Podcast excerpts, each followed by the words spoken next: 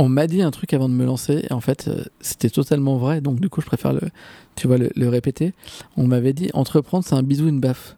Et en gros, euh, tu vois, tu, tu, te tu te lèves le matin, et en fait, tu vas peut-être avoir plusieurs bisous, tu vas peut-être avoir plusieurs baffes, tu vas peut-être avoir un peu des deux. Et en fait, tu sais jamais ce qui t'attend, tu vois. Et, et, et, du coup, je, je suis, tu vois, depuis plusieurs années, je suis assez d'accord avec ce, avec ce, cette citation.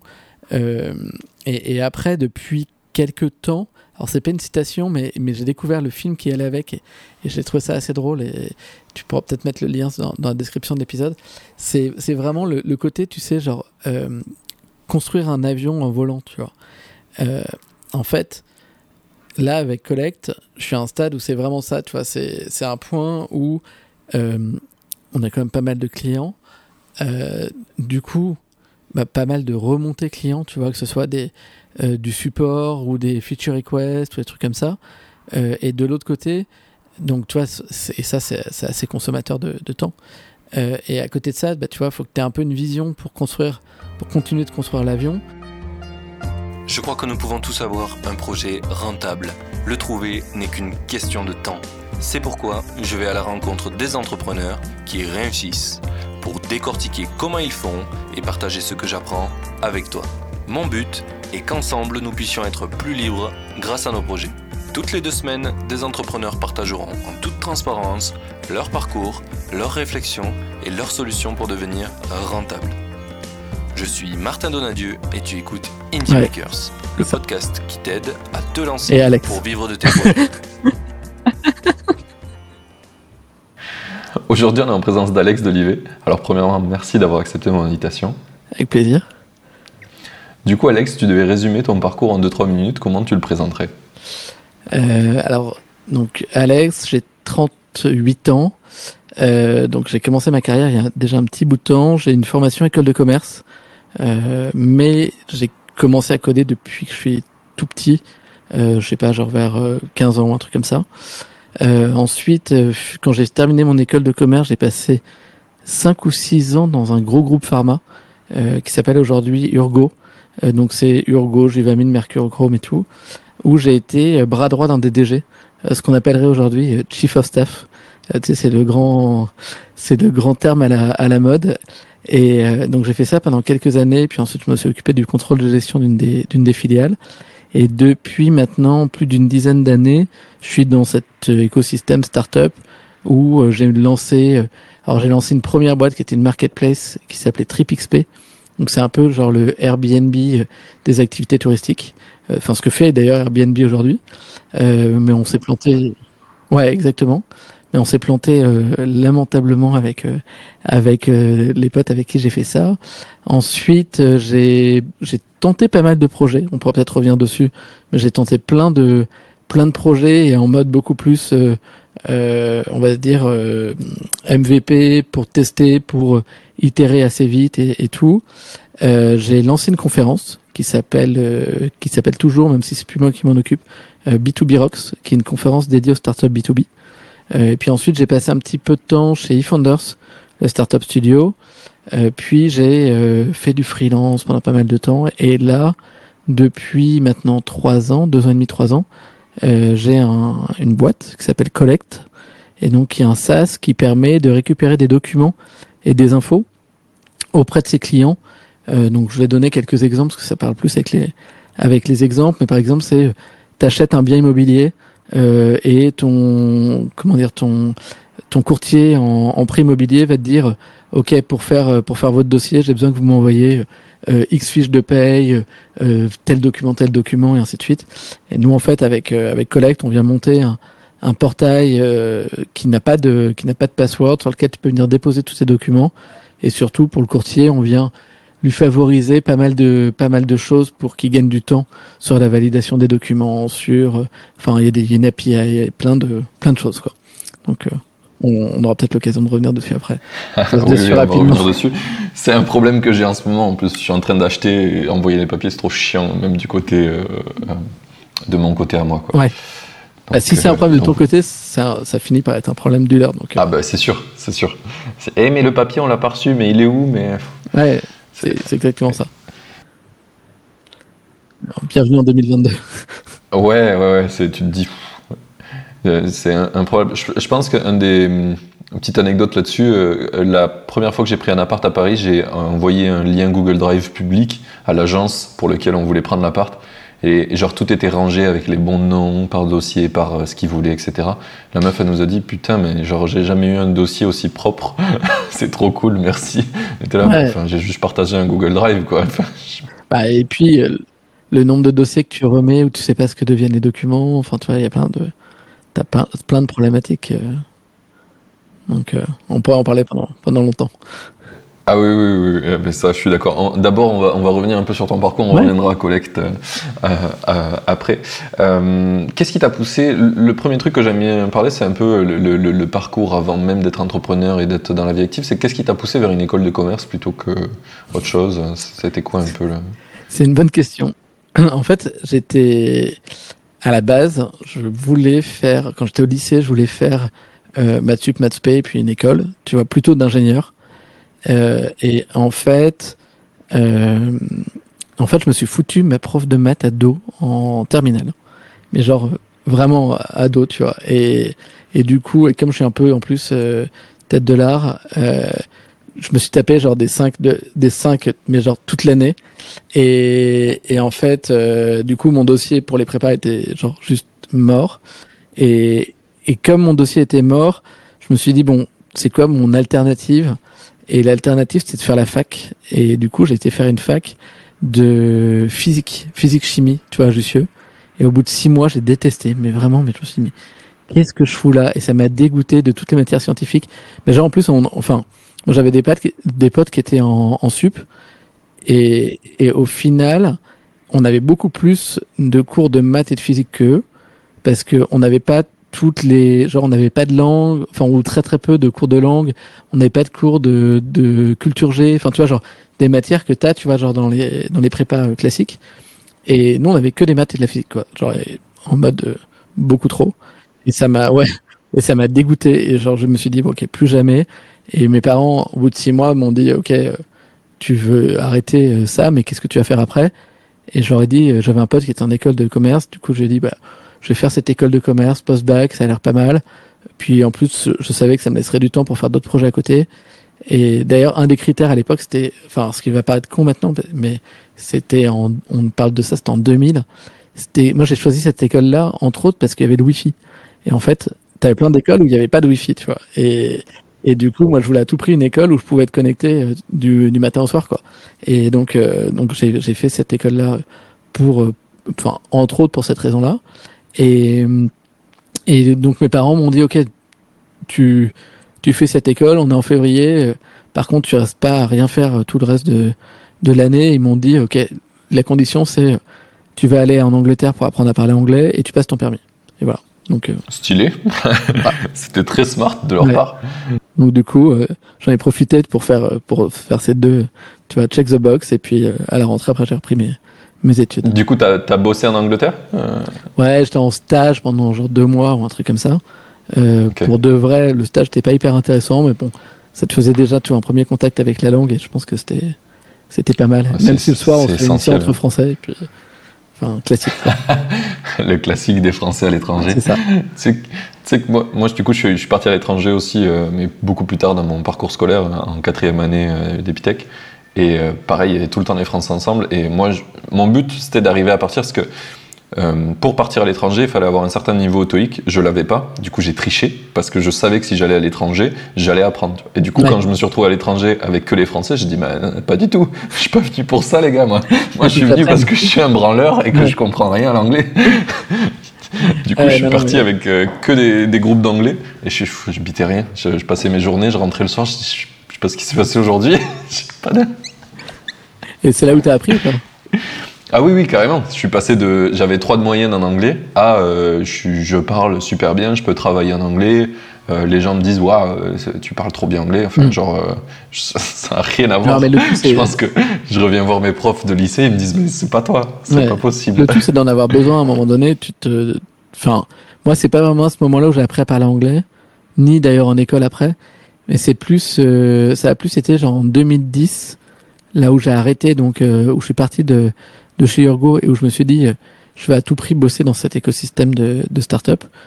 Et en fait, je crois qu'en 2011 ou 2012, enfin, sur les deux années, j'ai dû aller en cumulé trois ou quatre mois à San Francisco, euh, faire pas mal d'allers-retours, euh, prendre des Airbnb sur place et tout. Et c'est un moment où je me suis dit, en fait, euh, genre juste, tu veux bosser dans ce truc-là, t'es obligé de, un, de connecter avec des gens qui sont dans cet écosystème-là, euh, de lire euh, du contenu comme ça. Et en fait, en l'espace de, ouais, de 18 mois, mon niveau a changé du tout au tout, quoi. Donc quand tu veux, quand tu, quand tu veux et que t'es motivé, ça, ça va vite, quoi. Ouais, bah, moi je pense que le moment déterminant, c'est bon, j'ai passé trois mois à galérer à rien comprendre où les gens me disaient à mes potes, il est sympa ton pote, mais euh, c'est pas trop, euh, c'est pas trop, il, il, parle pas trop quoi. Et mais le vrai moment déterminant, c'est quand je suis parti en vacances avec euh, des potes pendant une semaine full time. J'étais du matin au soir avec eux. Et tous les soirs, je me couchais, j'avais le cerveau, il était, il était fondu quoi. Parce que tu, le matin, tu te réveilles, on, on, te demande en anglais, tu veux un café, t'étais là, ah, Ouais. ok. non, tu rêves en anglais, c'est. Ouais, c'est ça, c'est ça. Et ça, ça, ça a été déterminant. Donc il faut pas. Je pense il n'y a pas besoin de grand chose. Il faut juste accepter que tu vas souffrir un petit peu à un moment donné euh, pour apprendre, parce que c'est comme ça que ton cerveau il apprend le mieux. Hein. Si tu le mets dans une situation où il est en galère, il va, dire- il va trouver des solutions. Quoi. Ouais, c'est clair. Donc euh, c'est un des trucs que j'essaie de faire maintenant euh, pour le Portugal, vu que je vis au Portugal. Là, j'ai tout mis en, en portugais. Mon ordi il est en portugais, mon téléphone il est en portugais. Je vis des moments de galère euh, et de solitude souvent, mais j'apprends du coup. C'est pas mal. C'est une technique. Ouais, ouais, bah, j'essaie de re- reproduire ce que j'ai vu qui marchait euh, pour mon cerveau, tu vois, parce que bah, les langues, l'apprentissage, genre avec une application et qu'un prof, ça a jamais marché pour moi, donc euh, j'essaie d'autres techniques maintenant. Et je pense que c'est un peu pareil dans, quand tu es entrepreneur, en fait, tu te rends compte qu'il y a plein de trucs qu'on t'a appris qu'il fallait faire d'une certaine manière, mais en fait, pour toi, ce qui marche, c'est différent, et avec l'expérience, tu te mets à le savoir. Après, la difficulté, c'est, enfin, aussi le principe, par exemple, de si t'as fait, euh, fait Epitech, c'est ça Tu m'as dit? Si t'as fait Epitech, tu vois, le, le principe de la piscine que tu peux avoir à, à Epitech ou à 42 ou autre, c'est vraiment ça, quoi. C'est en fait le meilleur moyen d'apprendre, c'est de te galérer pendant des heures sur un, sur un projet. Et du coup, généralement, ton cerveau, il retient que, attends, euh, c'est ça la solution. Et, et la deuxième fois, tu, tu passes pas autant de temps, quoi. Donc, euh, Oui, c'est ça, c'est ça. Mais de toute façon, quand tu prends l'approche scientifique de comment fonctionne un cerveau, son but c'est de raccourcir les, les, les, les moments problématiques de ta vie et de simplifier les moments problématiques. Donc, euh, il est fait pour ça. Donc, si tu le mets dans une zone problématique du genre la piscine où c'est un mois de problème, il, normalement, même les, c'est ce qu'on dit d'ailleurs des, des écoles comme Epitech, etc., c'est que même les mecs qui étaient très très nuls sortent avec un bon niveau, quoi, parce que bah, Ouais. le cerveau trouve un moyen de survivre ouais, que ça soit en- avec des moyens catholiques ou non. Moi, il y a des trucs où j'y arrivais pas, tu vois. Par exemple, à Epitech, tu vois, je me suis rendu compte que des fois, on t'évalue sur des trucs qui sont pas de sens, et du coup, bah, je prends des moyens alternatifs, du genre, j'ai triché à un examen qui est ultra important.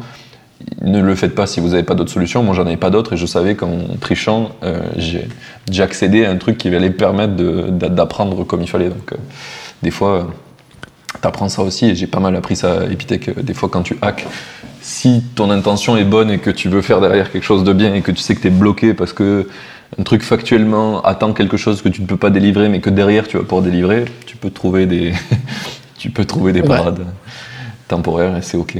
Mais, euh, mais ouais, c'est- il y a plein de, plein de trucs comme ça que tu apprends sur le tas et qui font qui sont un peu euh, non entendables pour plein de gens, mais quand tu es entrepreneur, tout le monde comprend que tu peux pas tout faire euh, correctement tout le temps. Oui, puis ce qui compte, c'est le, c'est le résultat, c'est pas vraiment le. Enfin, faut que ça reste euh, éthique, mais c'est le Oui, résultat, c'est oui, pas c'est ce que je disais. C'est, c'est le- le- si tu penses que c'est en tuant des gens, peut-être qu'il faut que tu te remettes en question. Mais normalement, si ton but et tu penses est louable, tu peux te permettre certaines, certains écarts. euh, Mm. euh, ça, devrait, ça devrait le faire. Quoi. Euh, ben, on a, on a, de, de parcours d'école, on, arrive à tout ça, c'est ouf. Du, du coup, un- tu m'as dit un des points qui était intéressant dans l'école, c'est que tu allais pouvoir euh, faire des projets à toi. C'était quoi les premiers projets que tu as lancés? Moi, j'ai commencé. Bah, les, premi- Alors, les premiers projets où c'était comme un, un peu sérieux, j'ai eu plein de petits trucs au lycée, Ouais. de petits business euh, que je faisais. Donc, j'ai toujours été un peu, euh, un peu à, à bidouiller des, des petits business euh, depuis que j'étais hyper, hyper jeune. je, suis- je suis chaud que tu me donnes un exemple de, de business de lycée. Euh, des CD avec des choses euh, gravées, oui. des choses gravées dessus, tu vois. Genre, J'ai fait les mêmes avec des MP3, donc voilà, oui, voilà la, classique, tu vois. et donc j'avais un, voisin qui avait un, qui avait un graveur et, c'était c'était la belle époque, tu vois. Donc c'était c'était de l'argent facile et tout. Et après, en fait,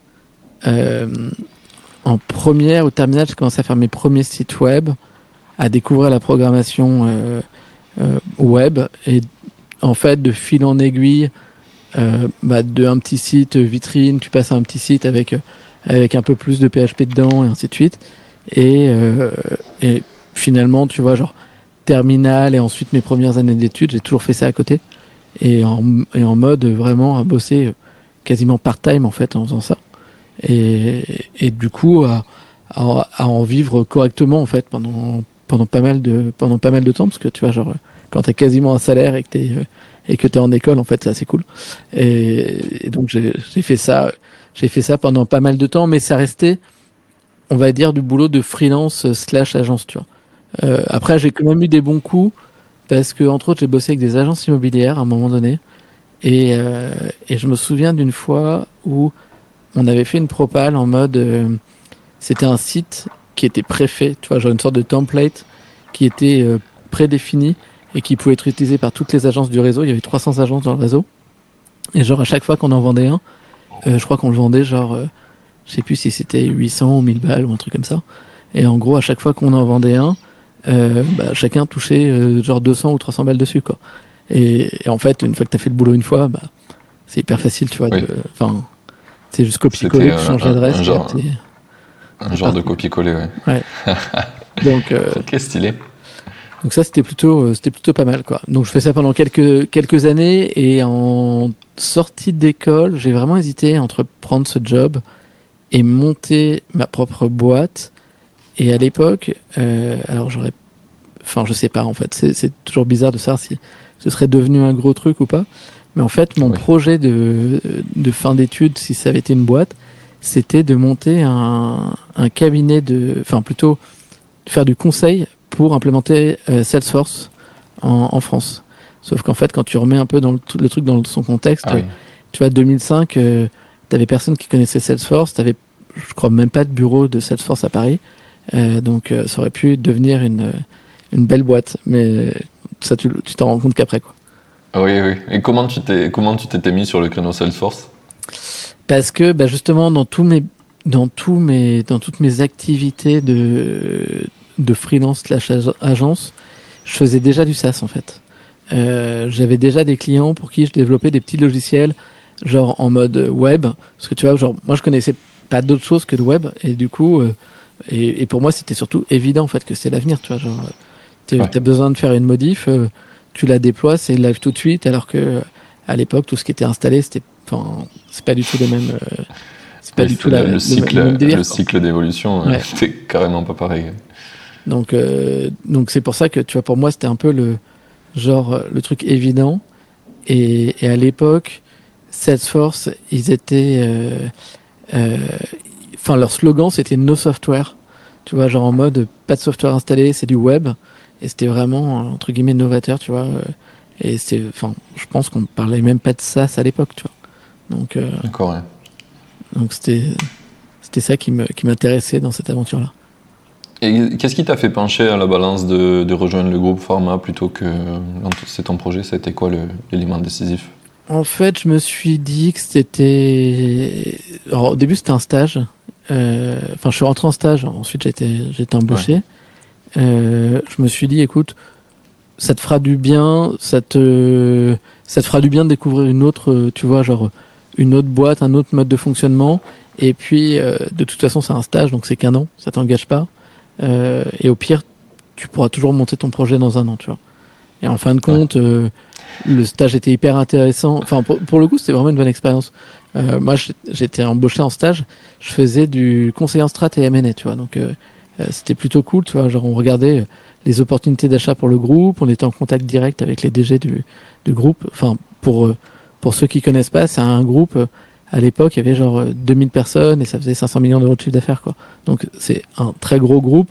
Et toi, tu es déjà en train de travailler sur des trucs qui sont, qui sont assez stratégiques et assez, assez cool dans, tu vois, dans ce, dans ce groupe-là. donc premier emploi, en, premier emploi, ouais, ouais, je comprends.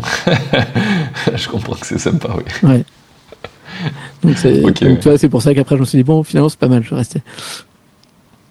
D'accord, oui. Oui, c'est un peu le. Tu le complexe de la grenouille, là, je sais pas si tu connais cette euh, fable où tu mets une grenouille dans, dans de l'eau tiède et tu fais chauffer tout doucement et du coup elle voit pas qu'elle se fait cuire. C'est un peu euh, le truc qui nous arrive à tous quand on veut monter des projets ou quoi.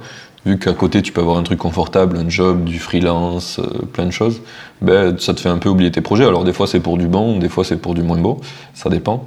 Mais c'est c'est un truc qu'il faut faire super attention de ne pas se mettre dans un truc euh, moitié confortable, moitié inconfortable, parce que c'est la pire situation, tu n'arrives jamais à partir, tu sais. C'est clair. ouais.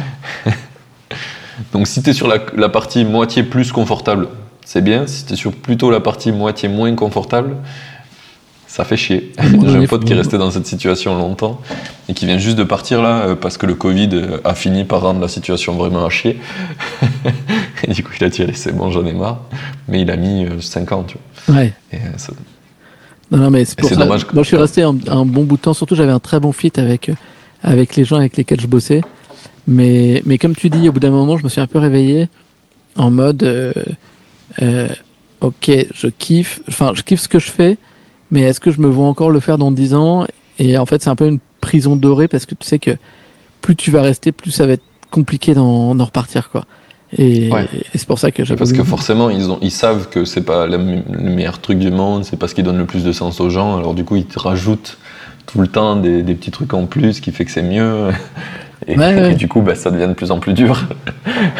Mais, mais bon, après, tu vois, en, en 2010, quand j'ai quand mis Madem, euh, c'était pas, euh, enfin l'entrepreneuriat c'était pas du tout à la mode comme aujourd'hui. Tu vois, genre personne à l'époque ne comprenait. Enfin, ils luttaient pas trop contre tu vois, les gens qui veulent monter leur boîte, quoi, parce qu'en fait, ça existait tellement pas que, que tu vois, genre, ils étaient plus en train de lutter pour pas que tu partes euh, à la concurrence ou dans une autre ou faire du conseil ou autre chose, quoi.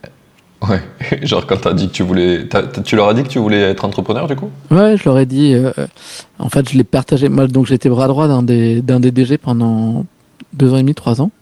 Euh, et, je suis resté très très proche de lui. Et donc c'est à lui que je l'ai annoncé en premier.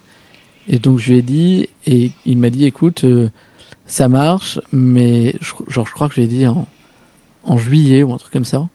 Et il m'a dit, écoute, ça marche, mais comme moi je m'occupais du contrôle de gestion pour, pour une des filiales et que c'était un gros cycle en fait, quand tu quand es dans un gros groupe, en fait, c'est des process qui sont assez longs et, et qui sont en plus à un moment donné assez intenses parce que tu vois, tu es obligé de tout boucler en peu de temps.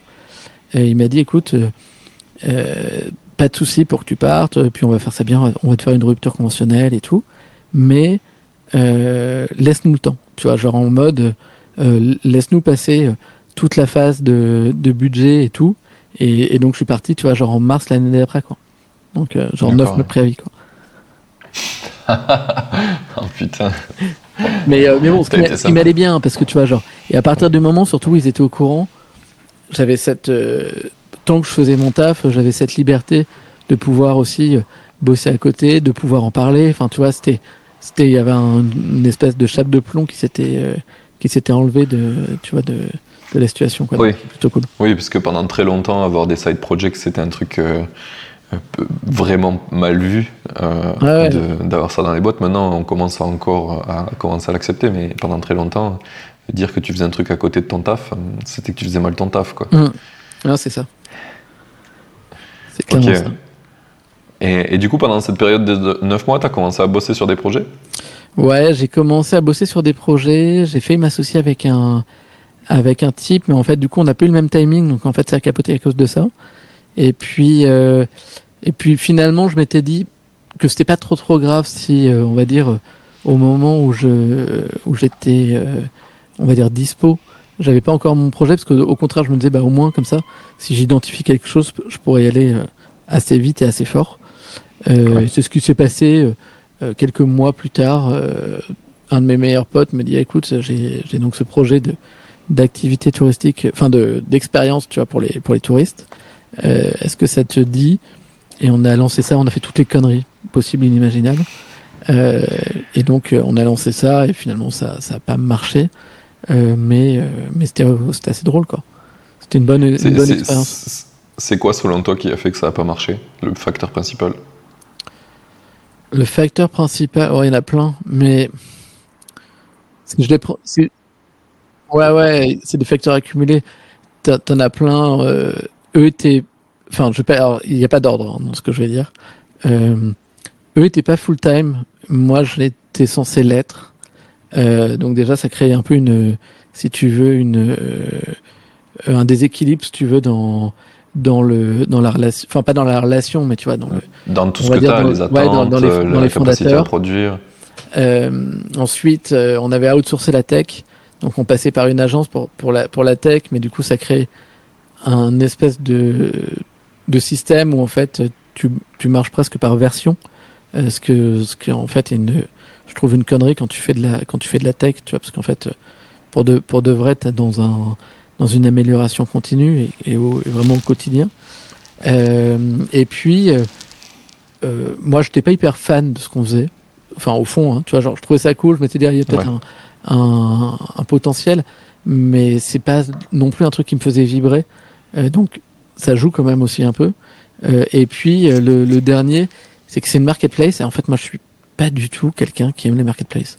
Euh, enfin, c'est c'est con, mais en fait, euh, euh autant le SaaS ça m'éclate, euh, autant euh, les marketplaces c'est pas du tout mon, mon trip, tu vois. arriver à faire grossir soit l'offre, soit la demande, et, et, trouver, tu vois, des moyens de le faire et tout, c'est pas du tout le truc qui, qui m'éclate, quoi. Donc bon, au final, ça c'est ça c'est un peu ressenti, quoi. Ouais, je comprends, je comprends. Donc c'est pour ça. Bah, après, ça, c'est un des trucs, c'est un des trucs que tu apprends euh, sur le tas. Pour le coup, euh, c'est quoi le genre de projet que t'aimes bien? Moi, je le vois avec euh, avec tous les trucs que j'ai lancés. En fait, je me rends compte avec le podcast, en ayant rencontré plein d'entrepreneurs, ben, qu'en fait, il y a des trucs que j'aime et que j'aime pas et, mm. et, que tu peux pas faire. En fait, fondamentalement, c'est genre une énergie très très mal dépensée d'essayer de le faire. Par exemple, euh, une marketplace, si je le faisais, euh, ça serait de l'énergie très très mal dépensée parce que il faut beaucoup communiquer avec les utilisateurs, aller en chercher pas mal, que ce soit d'un côté comme de l'autre. C'est vraiment un truc, ça me fatiguerait. Euh, tout ce qui va être, qui a besoin de beaucoup de marketing aussi, c'est des trucs qui me qui me plaisent pas. C'est pour ça que maintenant, tu vois, je fais des apps mobiles parce que j'ai compris que sur ça, en fait, je vais surfer sur le marketing d'Apple mm. et de Google, sur leur marketplace, et du coup, c'est eux qui font une, grande partie de qu'on me trouve ou qu'on me trouve pas. Donc ouais, des fois c'est injuste, mais ça me permet de pas trop gérer le marketing, que c'est pas un truc qui, qui me fait kiffer de ouf, tu vois. Je comprends carrément. Mais c'est vrai qu'effectivement, faut, c'est finalement c'est en, le faisant et entre guillemets en te plantant, ou en tout cas en n'y prenant pas plaisir, que tu te rends compte que ok, next time, ce sera pas comme ça quoi. Donc euh, ça c'est clair. Oui, c'est c'est ça. Et là, le, dernier projet sur lequel je suis en train de bosser, c'est un, outil pour les devs, tu vois.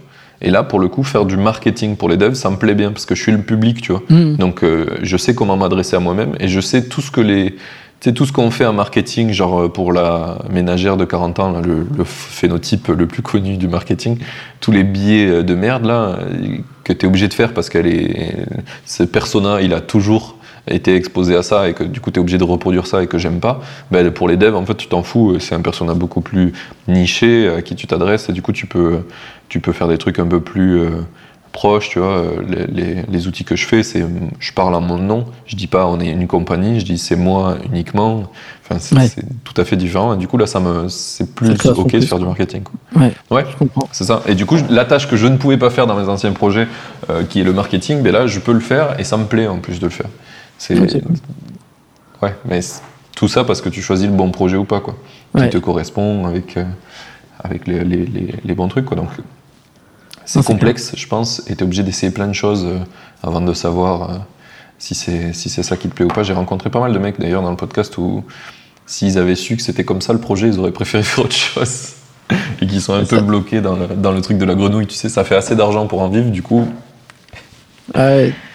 Mais après, ou, parfois tu t'attaques à des projets qui sont beaucoup plus gros que ce que tu imaginais, mais au final, euh, et heureusement, tu n'étais pas au courant de, on va dire, de, de ce qu'il y avait au début, parce que sinon, tu n'y aurais jamais été. Quoi. Donc, euh, aussi un phénomène qui peut se produire assez souvent. Ouais, ouais, c'est ça. Ça, c'est ouf euh, aussi. c'est un des trucs souvent qui te fait, euh, qui fait qu'il y a des gens, ils, ils, voient le problème tellement gros qu'ils se disent bon ben on va aller lever des fonds parce que sinon nous tout seuls ça va être compliqué. Ouais. Mais, même si En, soi ça devrait pas être, enfin, je pense c'est un peu une fuite en avant. Mais d'ailleurs, enfin, je pense que tu fais ça, il y a peu de chances finalement que tu arrives à le lever. Enfin, si ton si ton leitmotiv c'est de pouvoir te payer, tu vois, c'est pas le truc qui va motiver le plus les investisseurs quoi. C'est ça, c'est ça. Après, je pense que il y a eu tellement de trucs dans les investissements qu'on peut pas. Il y a vraiment des boîtes, euh, enfin des investisseurs maintenant qui se disent bah si, il faut que les fondateurs se payent direct, comme ça ils peuvent être full time, ils peuvent délivrer encore plus de valeur. Bah ouais. non, non, mais ça, ça, c'est vrai, mais par contre, si, son, si ton objectif primaire de, la, de ta levée, c'est de pouvoir te payer et que tu vois, genre que c'est pas euh, investir ah énormément euh, pour ton go-to-market ou pour ton produit, tu vois, c'est un truc qui y a un truc qui, qui pue, quoi. Oui, c'est ça, c'est ça. Mais de toute façon, euh, quand tu vas lever, tu es obligé d'aller voir les, les invests en leur disant euh, que tu, tu, veux atteindre la lune, que tu veux avoir des millions de clients, euh, plusieurs mm. pays. Enfin, il y, y, a très peu d'invests où tu vas leur dire non, non, nous on veut faire un petit truc tranquille, on veut juste du fond de roulement pour pas, pour pas trop s'énerver. Ah, du coup, c'est marrant que tu dis ça parce qu'il y en a quand même. Quand tu regardes des, euh, tu vois, genre, euh, non, c'est quoi, Calm ou Tiny Capital ou des trucs comme ça, euh, qui sont des fonds US entre guillemets réservés au bootstrap. bah, tu vois, eux, ils sont un peu comme ça. Tu vois, ils, te disent, ok, on va te filer 100K ou 200K, et pour que tu puisses, on va dire, faire démarrer ton projet et en plus te payer, et, et derrière que que ça fasse un, un, on va dire, un nice and small business, quoi. Tu vois, genre. Ouais. Mais, mais, mais ça, tu vois, j'en ai pas vu en France encore, je crois, des, des rolling funds ou des, ou des bootstrapper funds. Peut-être, je pense, à un moment, Guillaume Moubèche, il va y aller. il, est en train, il est en train d'aller pas mal dans la direction d'aider les bootstrappers à mort. Mais euh, j'ai eu. Euh, euh, merde. Euh, j'ai eu Baptiste Will de Carmen, qui justement, avec qui on a parlé de ça, on a fait un épisode où juste euh, on a abordé le sujet de comment tu peux. Euh, qu'est-ce que fait finalement Carmen C'était un épisode un, peu un, format particulier où j'essaie d'avoir des gens dans l'écosystème Bootstrap qui, mm. qui viennent présenter un peu ce qu'ils font, qui aident les bootstrappers en fait. Je pense que c'est super important et ça me permet de faire des petits partenariats cool. Mm, c'est cool. Aussi donc. Donc voilà, ça c'est des initiatives cool, euh, comme Carmen ou comme les Rolling Funds. J'aimerais bien qu'il y ait quelqu'un qui se lance dans du, du fond pour Bootstrapper parce que ça, ça fait un peu de sens. Après, je sais pas comment ils calculent le retour sur investissement du coup, parce que le, quand tu fais du Bootstrap, tu vas pas faire du. du, du non, tu peux avoir un exit aussi. Ouais. Tu vois, ça empêche pas l'exit et ça, ça empêche pas l'exit. Si tu as des dividendes, tu peux aussi, enfin, ils en tirent une partie aussi. Euh, et après, les règles de on va dire, de, de gestion sont assez établis parce qu'en fait, euh, pour le coup, tu vois, par exemple, ils vont te dire, OK, ton salaire, il est capé à temps. Donc même admettons que tu fasses un MRR de port, tu n'as pas le droit de te, verser tout ton salaire. Euh, et au-delà au -delà du, au-delà du salaire qui est capé, tu vois, ils vont te dire, OK, bah, en fait, tu te verses plus, tu dois nous reverser aussi, nous, nous aussi une partie, tu vois. Donc, finalement, tu vois, il y a des mécanismes qui, qui font qu'ils peuvent vite s'y retrouver, quoi. Ok, ouais. c'est super intéressant. J'aimerais bien avoir un VC. Euh, je voulais avoir, euh, avoir Jean euh, de la Roche-Brochard dans le podcast, mais il est difficilement atteignable. comme, comme Oussama, j'ai mis 10 milliards de fois avant d'arriver à le contacter. Et même quand je l'ai eu, finalement, ça n'a pas marché. faut, faut, faut, faut, renouveler les. Ouais, ouais, c'est ça. Mais, mais ouais, je vais essayer de le relancer parce que je pense que c'est pour moi, lever des fonds actuellement, euh, comme, comme ça se fait en France, euh, c'est pourri pour les bootstrappers, mais je pense qu'il y a d'autres solutions et je pense que c'est quand même un bon outil. Mm. Euh, juste qui est mal utilisé, comme, comme souvent. du coup, j'aimerais bien avoir Jean ou, ou, des, un VC qui, qui, est prêt à en parler de ça et qui n'a a pas une vision obtue sur le sujet. parce que bah, souvent, les VC prêchent pour leur paroisse, ça forcément. Mais, Ouais, après, je trouve que la plupart la plus, enfin moi en tout cas j'ai pas mal de potes VC. Euh, et quand tu discutes avec eux et que tu leur expliques que tu es en train de monter, que, enfin que c'est pas un side project quoi, que c'est une, vraie boîte, mais qui est, qui est bootstrap et tout.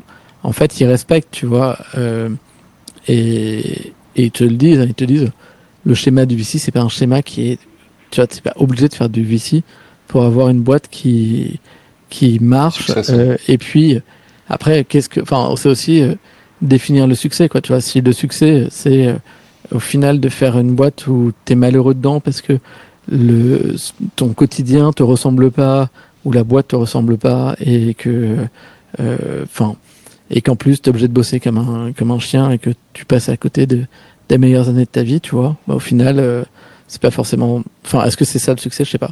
En tout cas, pour tu vois, moi, dans ma vision, et c'est pour ça que j'ai que j'ai préféré, tu vois, le le bootstrap, tu vois, j'ai besoin de d'avoir de la liberté, de pouvoir gérer comme je veux le faire, tu vois, collègue, de pas qu'on me force à faire certaines choses, tu vois, que que je ferais pas forcément euh, naturellement, et puis et puis aussi, mais ça c'est ça c'est vraiment une question euh, hyper hyper perso. Euh, en fait, quand tu, c'est pas que quand que quand tu lèves, hein, mais enfin quand tu lèves, en tant que founder, tu vas quand même avoir une partie de ton temps qui va être occupée un peu soit par les futurs levées, soit par le management de ton board.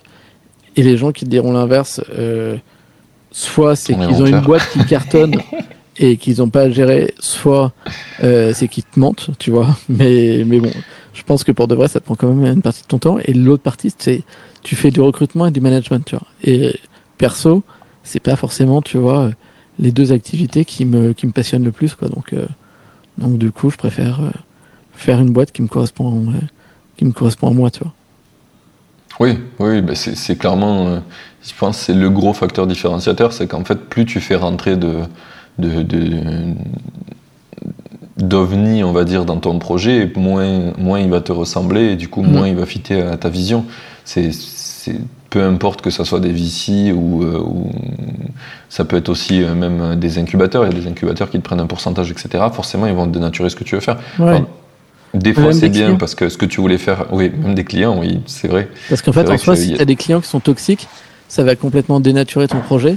Et tu vois, moi, il y a deux livres que, que j'aime bien, qui sont euh, La semaine de 4 heures et, et Rework de, de Jason Fried et de. Mince. DDH Ouais, et DDH. Et, tu vois, donc c'est les deux fondateurs de Basecamp. Euh, et dedans, c'est vachement centré en fait sur le.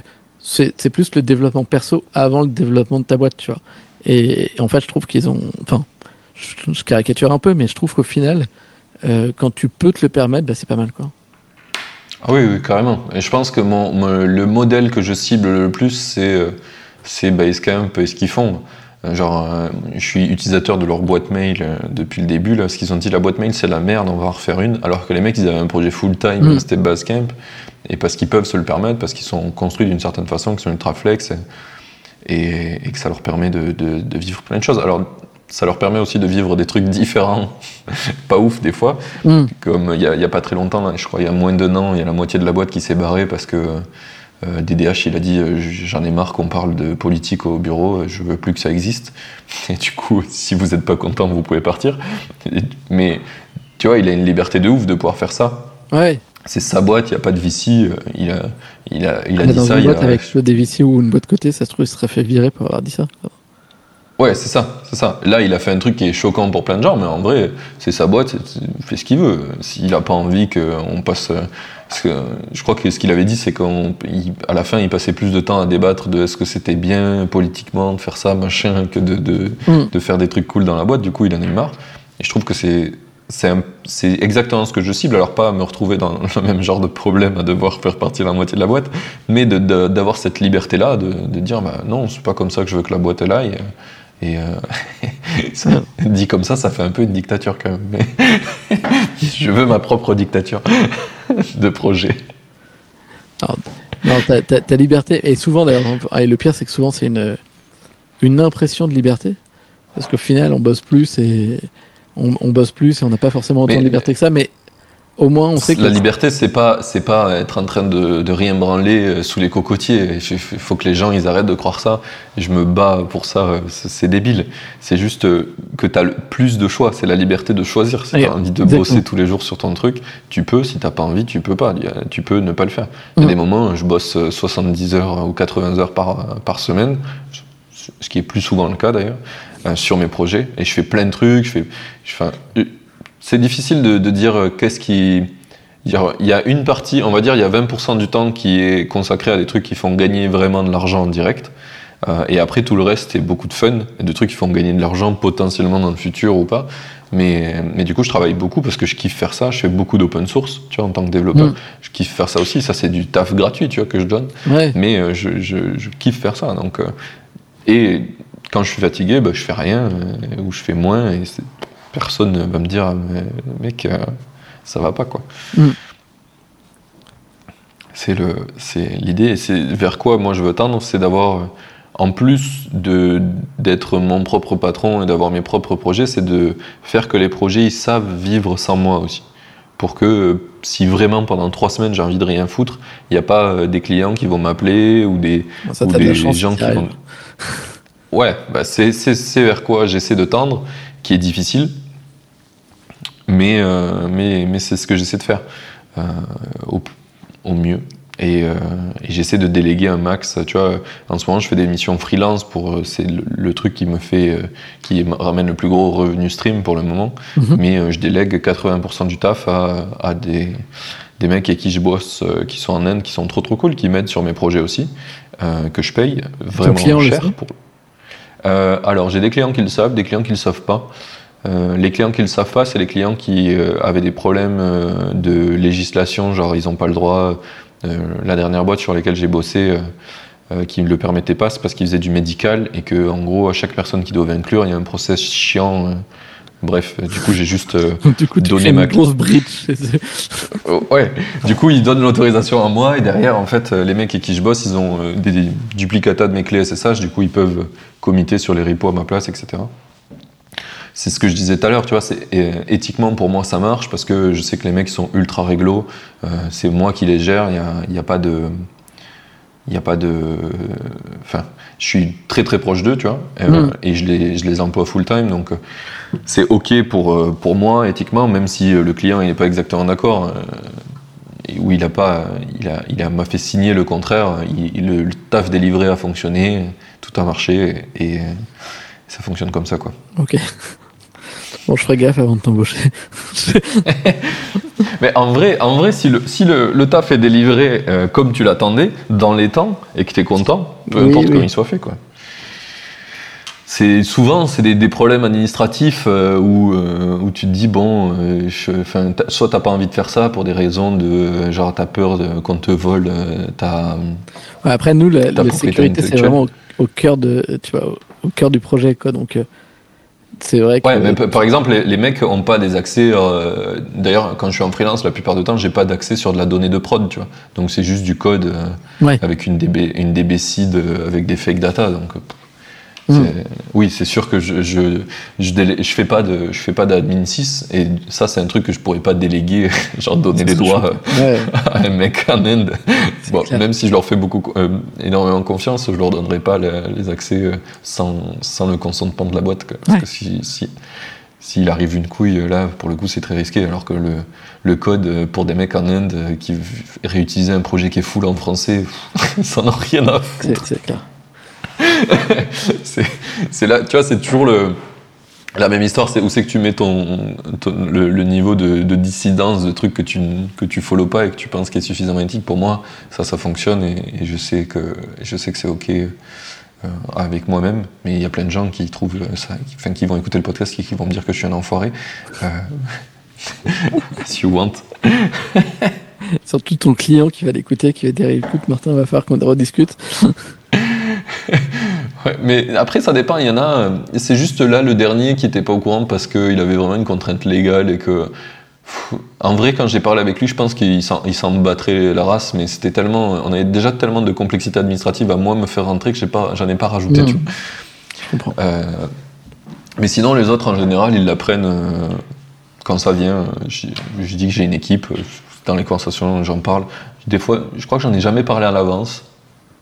Mais, euh, mais ça vient souvent dans le flux des, des trucs qu'on fait. Je dis que c'est pas moi qui l'ai fait, ça c'est une autre personne. Du coup, ils comprennent qu'il y a une équipe avec moi. mais voilà. C'est le, c'est le, le- le petit truc. Je révèle tous mes secrets là aujourd'hui. Ouais, c'est clair. c'est clair. Euh, du coup, pour revenir un petit peu à toi, euh, on, a parlé, on a parlé de la première boîte. Euh, un, des, un des trucs que j'aimerais savoir, c'est pourquoi ça a fail, selon toi le... Je crois que je t'ai un peu posé la question. Ouais, sur TrafficSP, bah, ouais, ce que je t'ai dit. Après, pour, si enfin, je t'ai dit un peu des erreurs qu'on a, qu'on a faites.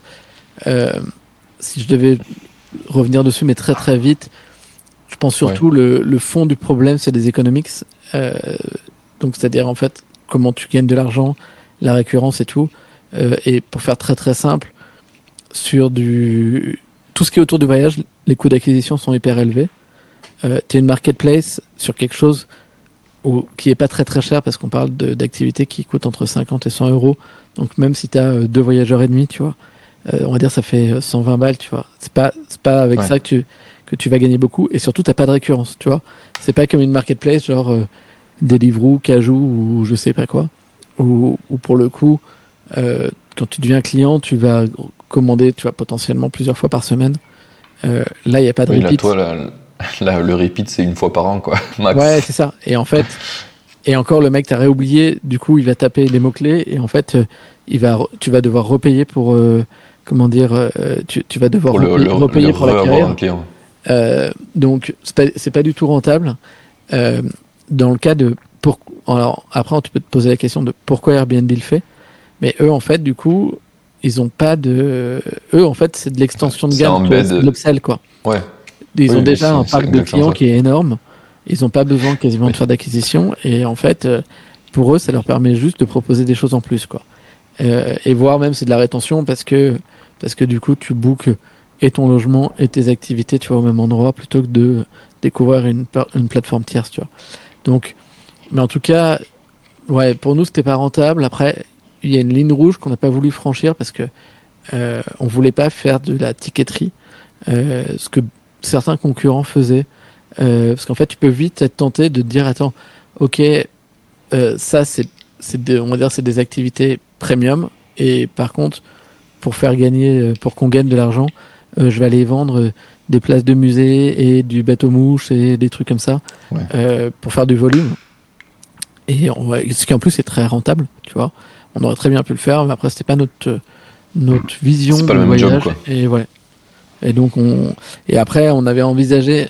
Alors il y a, y a, un pivot qu'on avait envisagé de faire, qui était vraiment de se là pour le coup de devenir un SaaS, euh, parce qu'en fait on s'est aperçu que nos clients, euh, non, enfin donc nous on avait deux types de clients, mais une, une, partie de nos clients, c'était donc des gens qui faisaient des activités.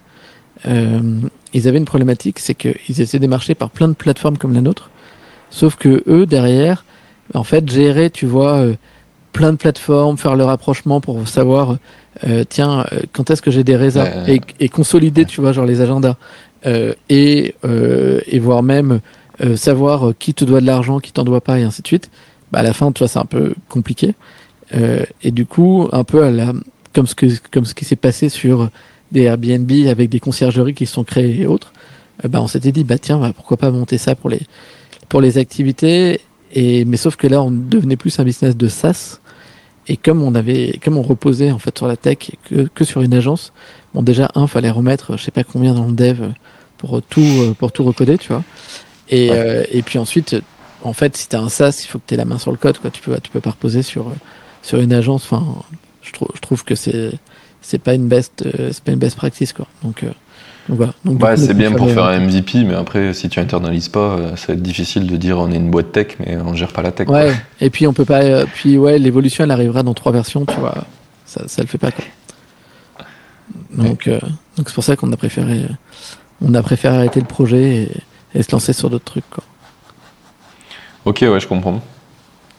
C'est plutôt plutôt clair comme comme point. Et du coup, tu t'es, tu t'es lancé, euh, as lancé plusieurs euh, MVP, c'est ça que j'ai, ouais, noté. J'ai, tenté pas mal de petites choses.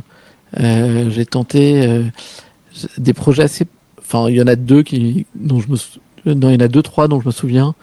T'en avais un, c'était alors un qui était un peu con, mais qui avait été marrant à, à exécuter, qui était de faire des des QR codes uniques que tu pouvais coller dans les vêtements d'enfants. Tu vois, genre en mode il arrive un truc à ton, à ton enfant, euh, tu, en gros, tu peux le scanner, tu as tout de suite accès à une fiche médicale et, euh, ah, au contact des parents, tu vois.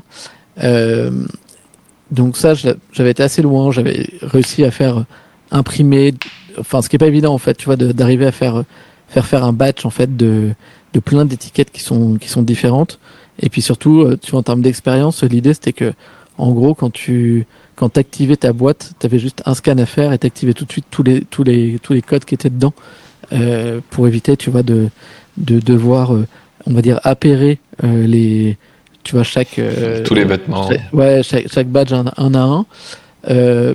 au final, je me suis assez vite arrêté. Enfin, je sais pas. Je, je trouvais que c'était marrant à faire, mais en fait, le potentiel business était était pas était pas là. Euh, après, j'ai lancé. Euh, alors là, pour le coup, j'ai fait pas mal de tests. C'était assez drôle. Euh, j'ai fait du lavage de voitures écologiques euh, sans eau. En fait, c'était un peu le lancement d'Uber, la période de lancement d'Uber. Et je me suis dit, euh, donc on parle de ça, on était en 2012, mais vraiment tout tout début d'Uber. Et je me suis dit, en fait, ce côté géologue avec ma carte de crédit qui est dans une app, où en, on va dire en deux clics, j'arrive à commander quelque chose, c'est génial. Et, et, du coup, j'ai proposé en fait de faire du, du lavage. Donc tu vois, t'imagines, tu vas à un rendez-vous, tu as ta voiture. Là en plus, au moment où on parle, il y a une espèce de sable, de, enfin, tu vois, qui est dans sur toutes les voitures dans Paris et dans plein d'autres villes euh, et tout. Et, et, du coup, tu dis, ma voiture est pas propre. J'ai besoin qu'elle soit qu'elle soit propre ce soir. Euh, je vais être garé dans la rue là pendant deux heures. Et donc en fait, tu prends ton smartphone, tu ouvres l'app, tu, on sait déjà que tu as, euh, tu vois, je sais pas, une Peugeot euh, grise euh, immatriculée, je sais pas, je sais pas quoi. Tu payes et en fait, le laveur vient. Il a pas besoin des clés de ta voiture parce qu'il fait que l'extérieur. Et, et, et, du coup, il lave ta bagnole et toi tu reviens, t'as payé et ta voiture est propre. Tu vois.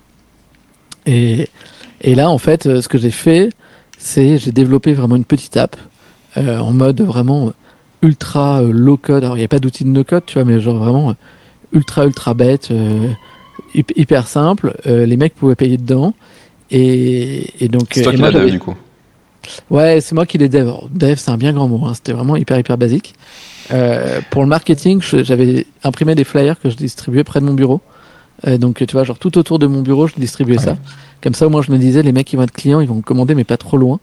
Euh, et ensuite, dès que dès qu'il y avait des commandes, parce qu'il y en avait, euh, j'ai dû faire, tu vois, genre une trentaine de lavages ou un truc comme ça. J'avais acheté des produits écologiques et tout, et du coup, c'est moi qui me tapais de faire les lavages, tu vois. Et donc, euh, et un peu comme Uber, tu vois, j'envoyais la petite photo à la fin en disant votre voiture est propre et tout. Et euh, truc, expérience marrante. Et en fait, euh, j'ai décidé de pas y aller. Alors, il y avait plusieurs raisons. Un, la première, c'était qu'au final, ton métier, euh, c'est pas de faire une app. En fait, ton métier, c'est d'être laveur de voiture. Et si tu veux, ça, ça j'avais pas envie d'être laveur de voiture, tu vois. Euh, surtout que, ouais. après, tu réfléchis, tu dis, ok, si je veux, euh, je sais pas, euh, si je veux gagner plus d'argent assez vite, qu'est-ce que je vais aller faire? Bah, je vais aller à la défense, je vais aller voir euh, genre Total, machin et tout. Et je vais leur dire, bah, est-ce que je peux laver euh, toutes les voitures qui sont dans votre parking? Je vais signer un gros contrat. Mais en fait, le côté tech va complètement disparaître et pour le coup, euh, je vais juste laver des voitures, toi. Donc ça, ça m'excitait pas plus que ça. Euh, ouais. et, et ensuite, tu avais le côté, tu vois, euh, main d'œuvre. Euh, donc mon idée au début, c'était de dire, je vais faire comme Uber, je vais prendre des auto-entrepreneurs et les mecs vont faire ça. Euh, sauf que il y a, t'as deux, t'as deux gros points qui m'ont fait peur. le premier, c'est que bon, le premier, c'est que tu as un risque un peu réglementaire, tu vois, ou même Uber, c'est toujours pas vraiment clair. Les mecs sont auto-entrepreneurs, mais en fait, c'est du travail un peu salarié déguisé, tu vois. Et, et du coup, si tu te fais requalifier, en fait, ton business, bah, du jour au lendemain, tu peux lui dire au revoir parce que, parce que tu vois, t'as pas de quoi payer, quoi. Et euh, donc ça, c'est le premier point.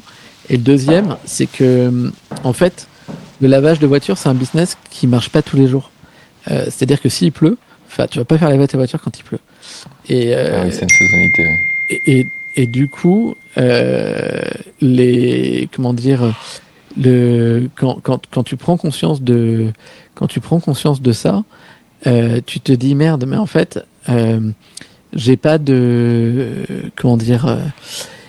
Euh, si, si tu veux, tu te dis mince, mais en fait, je vais trouver des mecs, les former, puis eux, ils vont, devoir, ils vont devoir faire d'autres choses à côté, parce qu'ils pourront pas faire ça tu vois, full time. Full time, oui. Et, euh, et donc, euh, bah, potentiellement, après, je vais les reperdre parce que euh, ils auront, enfin, parce qu'ils vont faire d'autres choses à côté. Et donc, c'est pour ça que ça m'a un peu, tu vois, genre, je me suis dit, bah, en fait, euh, c'est pas le, c'est pas la bonne Ouais, idée. L'idée était cool sur le papier, mais le- l'exécution était ultra complexe. ouais. Ouais, ouais, exactement. Et la, et la troisième idée, euh, alors, cela dit, on s'est bien marré avec ce projet, parce que tu vois, j'ai même fait un startup week-end à l'époque avec, euh, euh, merde, comment ça s'appelle euh, Les mecs qui faisaient les petits drones, là, les Français. Euh, Parrot? avec Parrot. Parce qu'en fait, Parrot, ils avaient un, un autoradio connecté. C'était avant un peu que qu'il y ait CarPlay et, et compagnie. Donc, ils avaient un espèce d'autoradio qui tournait sous Android. Et pendant un week-end, ils nous avaient dit, tu vois, genre, ils avaient fait un truc en mode, euh, faites le, le projet le plus cool, en fait, pour, euh, pour l'autoradio Parrot, tu vois. Ouais. Et on avait fait un, on avait fait, en fait, un truc où tu pouvais directement commander ton lavage depuis ton autoradio, tu vois. Donc, euh, c'était- assez, c'était assez cool, tu vois. Et, euh, et aussi, et donc, et le dernier projet, euh, mais là, qui était trop complexe d'un point de vue technique pour que je, les, pour que je le pousse, c'était un objet connecté. En fait, l'idée, c'était de pouvoir connecter ton interphone à Internet.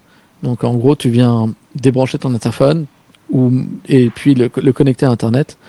Et, et du coup, tu, ben, en fait, as une expérience qui est complètement dématérialisée, c'est-à-dire que tu peux répondre à un livreur alors que tu es au bureau, tu peux, as une soirée, tu peux dire, bah, ce soir, automatiquement, dès que ça sonne, je, vais, je veux que ça ouvre direct, euh, ou faire la même chose, genre si tu es médecin, de dire, bah tiens, dès qu'il y a un mec qui sonne sur le truc du médecin, euh, ça va dire troisième étage à droite, tu vois, euh, et, euh, Ouais. et sans pour autant que, comment dire, sans pour autant que ça sonne dans le cabinet. Enfin, en fait, tu peux imaginer plein plein de scénarios, euh, tu vois, ou même si tu as des enfants, euh, bah, moi par exemple, j'ai j'ai une, j'ai une petite fille, bah, en fait, ça me saoule quand, quand t'as un livreur Deliveroo qui sonne alors que ton, alors que ta fille, alors que ta fille dort, tu Elle dort.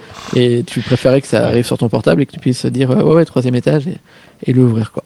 Donc, c'était le projet, sauf qu'en fait, et l'idée, c'était pas de se mettre au niveau de la platine, donc ce que tu as en bas de l'immeuble, mais vraiment au niveau du Mais en device que tu as chez toi et que ce soit compatible avec quasiment tout. Euh, et en fait, euh, assez complexe, enfin, et, et, euh, je pense heureusement j'y ai pété parce que c'est, c'était sans doute trop complexe, tu vois, pour, pour pouvoir le mettre sur le, sur le marché. Ah, mais t'as beaucoup, de, t'as beaucoup de hardware à, à gérer, quoi. Ouais, t'as beaucoup de hardware et puis surtout, faut, enfin, pour être compatible, tu vois, avec entre guillemets avec tout le marché, c'est c'est assez compliqué, quoi, tu vois. Donc, euh, Ouais. c'est pas évident. Ouais, ouais, carrément, carrément. Tu sais que c'est, drôle que tu parles de ça parce que c'est, je crois que le seul vrai projet que j'ai fait hardware, c'est euh, sur un interphone. Quand je bossais à U2U, euh, on avait un problème de, on avait un problème donc dans les bureaux, on n'avait qu'une seule clé parce que la clé pour la répliquer, elle coûtait genre 200 et quelques euros. Tu sais, c'est des clés Ouais. fameuses euh, irré- irréplicables, machin. Là. Et du coup, le patron, il était là, mais attends, si je fais 10 clés, ça n'a aucun sens. J'en ai pour 2000 euros de clés. Euh, et du coup, il faisait que râler à propos de ça, là, de ces clés pourries, là, parce qu'en plus, elles sont chiantes à mettre, etc. Et j'ai dit, en vrai, je crois que hum, je peux trouver un moyen de, faire que de l'automatiser. Il me dit, bah, comment? Dit, bah, je pense que si je pirate l'interphone, euh, je peux faire ouvrir la porte de- pour n'importe qui euh, depuis l'extérieur. euh, tu vois, je dis, je mets un Raspberry Pi, euh, je le connecte à Slack, et quand tu mets un message porte sur Slack, ça ouvre la porte, tu vois. Ouais, Et du coup, il m'a dit, bah, tu vois, tu penses que ça coûte combien? Je dis, je sais pas, je pense, avec 300 euros, je le fais. Il m'a dit, bah, vas-y, feu. Et du coup, euh, ça ça a même pas coûté 300 euros, je pense. Je pense que j'en ai eu pour 150 balles, la moitié. Et euh, je suis arrivé à le faire. C'était vraiment très très cool euh, comme projet. Mais, euh, mais la première fois que je l'ai testé, j'ai fait vraiment de la merde. Genre, euh, j'avais un téléphone où le, sais, le réseau marchait plus, la 4G, parce qu'il était tombé dans l'eau. Il, il était que Wi-Fi. Et du coup, je vois mon code, ça marche, machin. Je suis arrivé à faire du hardware. J'ai regardé des millions de tutos. Je suis trop fier de moi. Euh, Je vois le truc qui se connecte, tu vois, ça marche. Je me dis, bon, ben, je vais dehors, je vais tester. Et en fait, quand j'arrive dehors, forcément, j'ai plus de Wi-Fi parce que je suis trop loin de- du bureau. du coup, j'étais bloqué dehors. J'ai dû demander à un mec dans la rue euh, Excusez-moi, est-ce que tu peux me prêter euh, ta 4G Et en fait, le mec m'a prêté la 4G, ça a quand même pas marché, ça a fail. C'est pas évident, le hardware, c'est vraiment, Ouais, ouais. c'est vraiment compliqué, quoi. Ouais, c'est pour ça que je suis, je suis d'accord avec toi que ça, ça aurait été un projet vraiment complexe à, à mener. Mm. C'est rien que pour le faire pour un, un truc euh, spécial, spécialement, c'était c'était pas simple. Donc je suppose que si tu le fais euh, compatible pour tout, c'est Ouais, c'est chaud. C'est chaud, mais c'est une bête d'idée en vrai. Si une boîte euh, avec beaucoup d'argent euh, pour faire beaucoup de R&D le faisait, ça serait vraiment cool. si Ouais. quelqu'un nous entend. Après, est-ce que je serais prêt, moi, tu vois, à mettre, après ce que tu dis aussi de l'autre côté, hein, est-ce que tu serais prêt à foutre genre 100 ou 150 balles là-dedans? Peut-être pas, tu vois.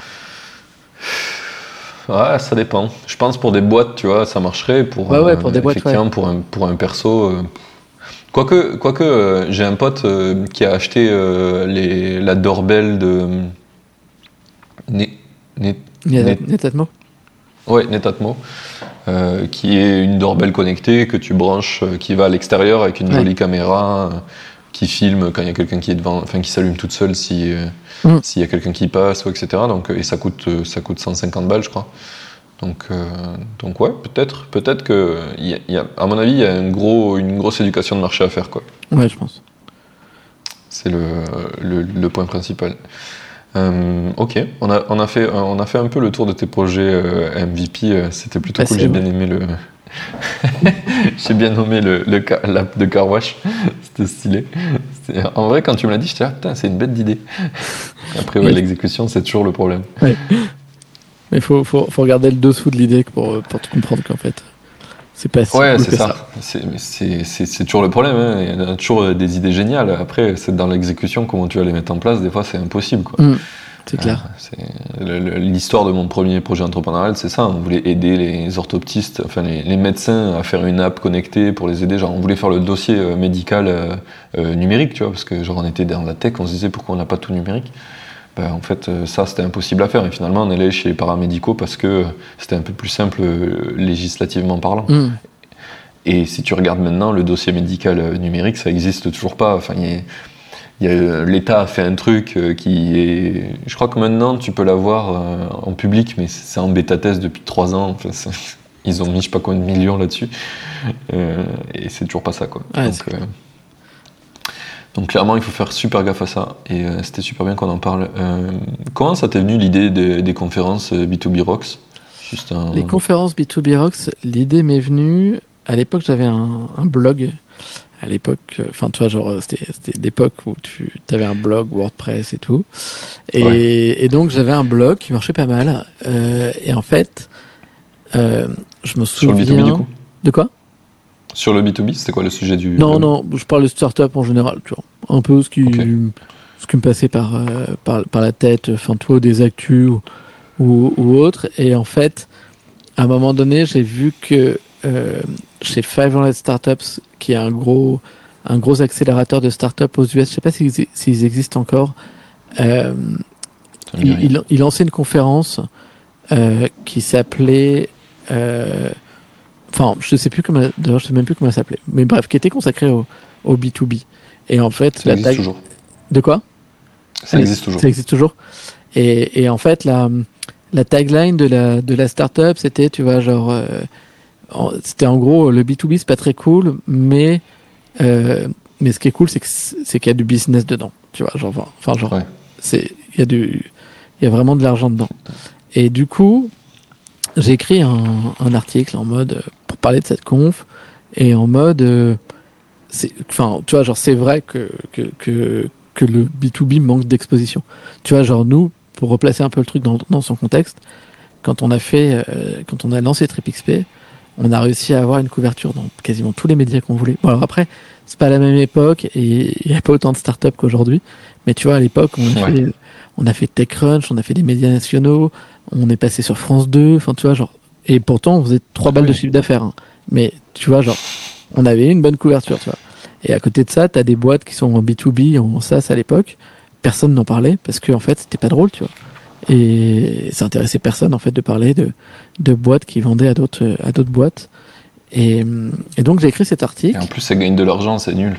Ouais, non, non, mais c'était vraiment pas à la mode, tu vois. Et en fait, euh, euh, j'écris cet article et je dis, euh, ouais, euh, euh, genre, euh, est-ce que ça vous dit ou je sais pas quoi, tu vois, genre, un peu en mode bouteille Ouais. à la mer, on verra ce que, ce que, ça, ce que ça donne, quoi. Et en fait, j'ai eu des super retours. J'ai eu des super retours de gens qui m'ont dit, ouais, mais carrément, c'est une bonne idée, lance une conf là-dedans et tout.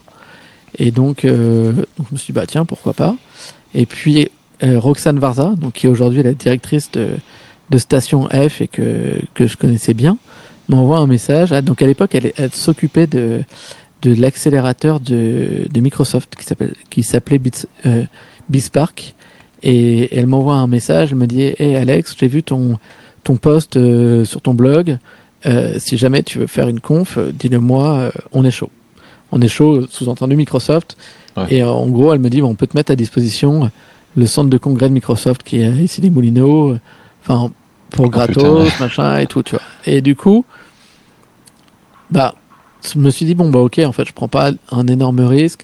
Je vais faire le truc, donc j'ai commencé et je me suis dit bah, je vais le faire sur une demi-journée. Euh, j'ai pris des des speakers euh, francophones que je connaissais. Euh, J'en ai pris, euh, de quoi faire un, beau petit panel. Et puis euh, j'ai vendu quelques places et en plus c'était vraiment genre en mode pas cher, ça devait être genre je sais pas cin- 50 balles pour toute une après-midi un truc comme ça. Et, et j'ai lancé, en fait ça a bien marché. Et du coup, un an après j'ai fait la V2, puis je suis monté en gamme, j'ai commencé à faire le truc tout en anglais pour euh, que ce soit des, des speakers internationaux qui, qui viennent. Et viennent, voilà, ouais. le truc était parti quoi. Pour faire simple. Ok. Putain, je savais pas que t'avais fait ça euh, aussi fat. Ouais. Stylé. ouais, et puis, donc j'ai fait ça en 2013, 2014. 2015, j'étais chez eFounder, je l'ai pas fait. Parce qu'à l'époque, trop de boulot chez eFounder, c'est, et c'était pas le focus, même pour eFounder, de lancer une, une, une conf comme celle-là. Une conf, ouais. Donc, euh, je fais une année blanche. Euh, et puis 2016, je l'ai refait. Et là, donc gros event et tout. Et je me suis un peu fait peur parce qu'en fait, euh, et, et je l'ai lancé en Australie aussi. euh, ce qui m'a permis de, aussi d'aller en Australie pour, pour lancer la conf, donc B2B Rock Sydney. Et je me suis un peu fait peur parce que j'étais tout seul aux manettes. Et en fait, quand tu es en mode euh, euh, organiser une conf tout seul, euh, tu es un peu en mode, ok, si j'ai pas le droit de me planter parce qu'en fait, là concrètement, si genre je suis malade, euh, demain il y a mort, ouais. 300 personnes qui sont à la porte du centre de conférence et qui sont pas au courant. Et enfin, tu vois, genre, c'est un peu, Ouais. c'est un peu le truc flippant, quoi. Et je m'étais foutu vachement la pression. Et, et du coup, en fait, euh, quand c'est fini, je me suis. dit- Et puis, euh, non, il y a eu un autre événement, c'est que je l'avais organisé à, à la Halle Pajol, qui est euh, dans le nord de Paris, pas très loin de la porte de la Chapelle. Et, et en fait, euh, juste devant la halle, euh, il y a eu des moments où il y avait des, un espèce de camp de migrants, tu vois, qui se, qui se mettait, tu vois. Ouais. Et donc, euh, il y en avait eu un quelques mois avant la, la conf. Je m'étais dit, bon, allez, c'est safe. Enfin, tu vois, genre, pas de, pas de soucis, tu vois. Et donc, euh, la conf a lieu et genre, je crois, quelques jours après, genre, je ne veux pas dire de bêtises, mais quatre ou cinq jours après, la place a de nouveau été envahie par euh, ce camp de, de migrants. Et en fait, tu vois, typiquement, ça me serait arrivé. Eh ben, en fait, j'aurais été obligé, tu vois, d'annuler l'événement parce qu'en fait, tu peux pas accéder euh, au lieu de, au lieu de l'événement, de rembourser tout le monde et de me foutre dans la merde, tu vois. Oh putain. ouais. Donc, euh, donc ouais, c'est là où tu te dis, ok, bon, en fait, euh, je crois que on va laisser faire, on va laisser les autres faire des conférences et, et donc, euh, donc Ouais, c'est je beaucoup de pression pour euh, Ouais, pas forcément un reward immense.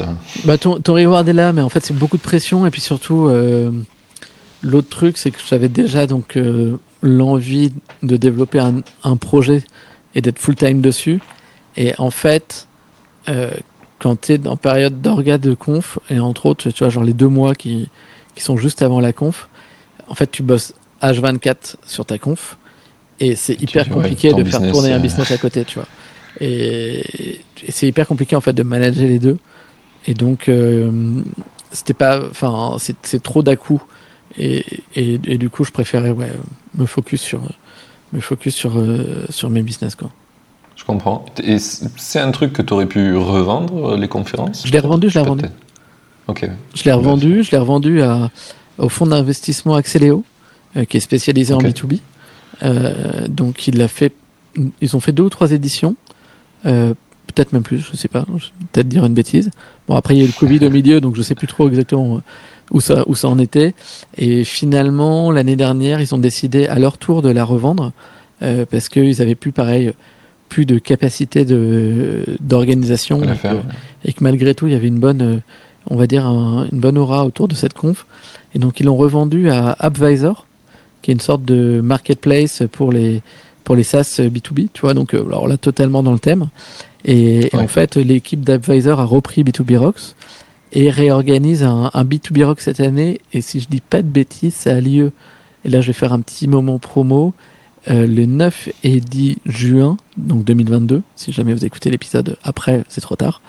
Euh, et euh, donc 9 et 10 juin 2022 euh, à Montpellier. Euh, donc ils font ça au soleil, Ah, tu vois, genre euh, en mode euh, ça va être dehors et tout. Donc c'est plutôt euh, c'est plutôt sympa et ouais, je pense que ça va être ça va être un un bon euh, un bon event quoi. Trop cool. Et tu peux, c'est disclosable le, combien t'as revendu une conférence ou pas? C'est je l'ai revendu, je, alors je vais te dire une bêtise mais j'ai dû toucher 20 ou 30 000 balles un truc comme ça. Ok. Ouais, c'est, c'est plutôt correct. C'est- euh, une, euh, Oui, c'est c'est pas mal. Après, c'était pas non plus des. On parle pas de montants qui, se- qui sont, euh, tu vois, colossaux. Oui. Quoi. Oui, mais c'est cool pour quelque chose qui arrive, euh, bon, qui te coûte deux mois de travail dans l'année euh, pour euh, organiser un événement. Bah ouais. C'est, une, une récompense sympa. Ouais, et puis c'est toujours plus sympa, tu vois, de quand t'as un projet sur lequel t'as bossé qui continue de vivre et tu vois là, qui en plus même continue Ouais, cool. après, on va dire le- mes successeurs, tu vois. Donc, donc c'est vraiment un, projet qui se pérennise. Euh, c'est toujours plus sympa que quand ça disparaît avec toi, tu vois. Donc, Ouais, bah oui. C'est, un des trucs souvent qui revient avec les gens qui font des, des sides ou des, ou des projets en solo, c'est qu'en fait, euh, ils, ils- ouais, je sais pas pourquoi, ils- quand ils décident d'abandonner, ils font mourir le truc avec eux, Mm. euh, avec leur, euh, leur envie. C'est un peu dommage des fois, parce que le, pour le coup, les conférences elles sont utiles ou les projets que des makers que j'ai eu dans le podcast ont fait étaient utiles à des gens, mais en fait, ils décident de les laisser mourir parce que bah, ils ont plus envie. Et c'est dommage. Ouais, puis souvent on c'est- s'aperçoit pas de, de la valeur en fait que ça a pour d'autres. Parce que tu vois, Ouais. euh, en 2019, j'ai bossé un peu avec Serena, donc le fonds d'investissement en marketing, Ah oui.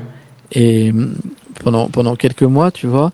Et en fait, typiquement, euh, donc Ser- Serena, c'est un, enfin tous les fonds ont des problématiques de marketing, de euh, investissent une partie de leur budget, tu vois, pour faire euh, pour euh, pour du pour se faire connaître en fait sur la sur la place euh, parce que en fait pour les bons projets tu as aussi besoin de te battre en fait tu vois pour euh, pour qu'ils viennent pour qu'ils viennent chez toi et qu'ils qu'ils aillent pas dans, dans un autre fond et euh, et tu vois typiquement à cette période là je me suis rendu compte qu'en fait B2B Rock j'aurais très bien pu le revendre à un fonds Euh, enfin enfin je l'ai revendu Ah à un bah oui. fonds mais tu vois même à un autre fonds et pour lesquels en fait foutre un ticket de 20 ou 30 000 balles en fait euh, pour euh, reprendre une conf qui avait déjà une notoriété et une base, bah c'était pas déconnant, tu vois. Et, c'est c'est marrant parce qu'en fait c'est vraiment le fait de changer de, de paradigme où tu te rends compte que ce qui n'a pas forcément beaucoup de valeur pour toi, bah ça peut en avoir beaucoup pour d'autres quoi. Ouais, c'est. ça, c'est. Je pense que c'est un gros apprentissage quand quand t'es entrepreneur. Je le vois pour, euh, pour mon app CapTime que j'ai fait. euh, C'était un MVP pour faire une démo de ce qu'on pouvait faire en termes d'agence, tu vois, pour développer des apps. Et au final, en fait, on s'est rendu compte que le truc qu'on a fait en. Je sais pas, je l'ai fait en deux semaines. Ben, au bout de. Pas, deux mois, il y avait plein plein d'utilisateurs. Et genre, on avait eu 50 000 téléchargements. Euh, et en fait, euh, les gens kiffaient l'app et l'utilisaient. Et un jour, euh, euh, ben, au tout début du Covid, on, on a décidé de mettre un prix dessus parce qu'on a vu les téléchargements faire euh, fois 400% par jour. Coup, on a dit, ben, pour voir, viens, on, met, on la met à 2 euros, tu vois. Mhm. Et en fait, euh, il- ça n'a pas bougé les téléchargements. Et on était là, putain. Ouais. Et nous, nous, dans nos têtes, c'était genre un projet de démo, et en fait, c'est un vrai produit que les gens, ils voient de la valeur dessus. Et là, tu vois, en janvier, j'ai changé le pricing, je suis passé à 30 euros par an, et les gens payent quand même. Tu te dis, toutes ces années où, en fait, je n'ai pas compris la valeur du truc que j'avais délivré, quoi. Ouais, non, c'est clair. On dit il faut toujours augmenter son prix, augmenter son prix. Et c'est clair que qu'en fait Ouais. t'as as toujours des gens. Enfin, bien sûr il y a une limite, mais faut, faut, on se rend pas compte de à quel point euh, parfois ce qu'on fait ça peut avoir de la valeur. ouais. Ouais, c'est ça. Et, et en fait, la, la, la, la valeur perçue des gens, elle est di- difficile, elle n'est pas du tout représentative du temps que tu as mis. Donc, des fois, tu peux avoir bossé euh, 10 jours sur un truc et ça vaut euh, très très cher pour les yeux des gens. Ouais. Et des fois, tu as mis des mois ou des années et en fait, tout le monde s'en bat la race. Et c'est- vraiment euh, très dur à comprendre de ton propre point de vue parce que toi, tu, le, mesures avec ton temps investi, pas la valeur perçue. Quoi. Mm. Et, euh, je pense que c'est un des trucs les plus durs euh, dans la vie d'entrepreneur, ça, de savoir, euh, d'arriver à voir le vrai prix de ce que tu produis versus le vrai par rapport au prix que ça te coûte. Quoi. C'est vrai. C'est, c'est pour ça que c'est un des trucs que tu vois, j'ai organisé des, des hackathons pour aider les gens à se lancer. Et le premier truc qu'on leur dit, c'est mettez tous vos idées à la poubelle, on s'en branle. Là, le but, c'est de faire un projet en 4 jours où vous allez faire du fric avec. Donc, du coup, vous allez chercher des trucs qui font vraiment mal aux gens. Quand ils vous en parlent, ils disent Putain, ça c'est vraiment chiant, c'est trop nul, j'aimerais que ça soit différent, j'essaie de trouver des solutions, j'essaie de payer, j'arrive pas. Et quand tu arrives à trouver ce genre de pain point là, tu, tu fais une, solution et ils payent, euh, même si elle est moyenne, parce qu'ils n'avaient pas, pas de solution jusque-là. Ouais, je suis d'accord, je suis d'accord avec toi. après, c'est un très, moyen, très bon moyen de se lancer et de tester des trucs en tout cas. Ouais. Après, parfois c'est pas aussi simple que ça de s'en rendre compte, mais, mais oui. Ah oui. oui. sur le papier, là, ce que j'explique, ça prend 4 secondes, c'est super simple. Après, dans la vraie vie, de, de, faire ce schéma-là, tu vois, on y est arrivé en hackathon euh, à faire, faire ça à 5 personnes, mais en fait, le plus gros taf qu'on a fait, c'est venir péter les croyances limitantes de ces 5 personnes. Mmh. C'est pas euh, c'est pas du tout euh, leur, euh, les aider à trouver un marché, etc. C'est juste eux avec eux-mêmes qui croyaient pas que c'était possible, qu'ils se mettaient des bâtons dans les roues, poser les mauvaises questions, etc. Mm. Et il y a énormément de taf à faire euh, bah, humainement, ce que tu disais avec Rework. Il y a beaucoup de choses de développement perso qui est vachement important dans l'entrepreneuriat. Oui, complètement. Qu'est-ce qui t'a fait aller chez eFounders, d'ailleurs? Ce qui m'a fait aller chez eFounders, bah, écoute, c'était une super école. Euh, à l'époque. Tu allais pour faire quoi? Moi, je m'occupais des opérations, enfin, qui était un bien grand mot. Tu vois, je suis rentré, on était trois ou quatre dans l'équipe. Enfin, on était quatre dans l'équipe. Ouais. Euh, c'était le tout début. Il n'y avait pas encore autant de projets que, que ce qu'il y a aujourd'hui. Et en fait. C'est une usine maintenant. Ouais. enfin, ça, fait long, ça fait longtemps en fait que c'est une usine et ça n'a pas tant grossi que ça. C'est juste que le nombre de projets s'est considérablement euh, agrandi, tu vois, euh, avec le temps. Et, et en fait, moi, c'était un moment où j'avais pas de projet perso euh, et, et j'ai eu cette, cette opportunité-là. Il y avait Matt Wexler qui euh, qui qui était en poste euh, juste avant chez Founders, qui euh, qui venait de prendre la tête de, de Mansion et du coup, il y avait un peu une place dans l'équipe, tu vois, qui se qui se libérait. Je me suis dit bon bah tiens, c'est peut-être le c'est peut-être le bon moment, tu vois, pour pour y aller. C'était un peu multitâche et ça m'allait bien et et du coup, ouais, j'y étais à ce moment-là. Et, c'était une bonne, c'était une très bonne expérience. Enfin, je suis très content d'être d'être passé par, euh, tu vois, par euh, par là. J'ai appris, j'ai appris pas mal de choses, tu vois. C'est donc c'est toujours c'est toujours cool parce qu'en fait tu t'en sors grandi. Enfin, euh, tu bon, tu contribues forcément, mais, mais surtout. je, pense, que pour moi, eFounder c'est la meilleure école d'entrepreneuriat qui est qui, qui est actuellement. ouais. Mais je sais pas si. Enfin, je, trouve ça dur de faire des. C'est sûr que c'est une excellente école. Euh, après, je suis pas sûr qu'on puisse pas. Enfin, je suis pas vraiment sûr qu'on puisse parler d'école. Je, vais te dire pourquoi. Oui, c'est pas une école. Euh, euh, c'est l'école de la vie, tu vois. Un ouais. peu. Genre, si tu veux apprendre l'entrepreneuriat, mais même, mais là-bas, c'est une super bonne place, quoi. Mais même ça, je suis pas totalement d'accord avec toi parce qu'en fait, les personnes qui rejoignent eFounders en tant que founder ou, ou dans l'équipe sont déjà des gens qui un peu ont ces ces, ces hard skills ou ces, ou ces soft skills, tu vois. Oui, oui, tu euh, peux pas, tu peux pas rentrer euh, niveau zéro effectivement. Ouais, donc c'est pas, c'est pas quelque chose où tu vois, tu vas venir et où tu démarres entre guillemets de zéro et où du coup tu vas apprendre plein de plein de choses sur le tas, tu vois. C'est déjà euh, le niveau des gens qui, qui recrutent est, assez déjà est déjà assez élevé et, et donc, mais après, je suis d'accord avec toi que tu apprends plein de trucs, que que c'est que même s'il n'y a pas de playbook, parce qu'en fait chaque projet est unique, euh, tu vas quand même, euh, tu vas quand même apprendre plein de choses et surtout euh, en termes de process, c'est c'est bien fait et ça te cadre vachement quoi. Donc c'est de ce point de vue-là, c'est cool, quoi. Oui, c'est dans ce sens-là, c'est plutôt genre on va dire une, tu vois, une, fac. Tu vois, tu as déjà fait tout le parcours entrepreneurial, lycée, collège, tu as fait tes armes. Et après, si tu as, si as déjà validé que tu as un bon niveau, tu arrives à aller à l'école supérieure mm. d'entrepreneuriat. Ça valide vraiment plein de choses. Tous les gens que j'ai vu rentrer et ressortir d'e-founder, tu vois vraiment qu'ils ont passé un, niveau, euh, sur, qu'ils ont vraiment passé une grosse étape quoi, dans, mm. leur, dans leur façon d'entreprendre. Donc, euh, donc c'est assez cool. Mais oui, euh, c'est, j'ai pas vu euh, un mec arriver débutant là-bas. c'est forcément, tu es obligé de, si tu veux avoir beaucoup de, de multiplier tes chances d'avoir des bons projets qui sortent des e-founders, tu es obligé de prendre des gens qui ont déjà un petit peu d'expérience Mm. pour, euh, pour monter des projets. Quoi.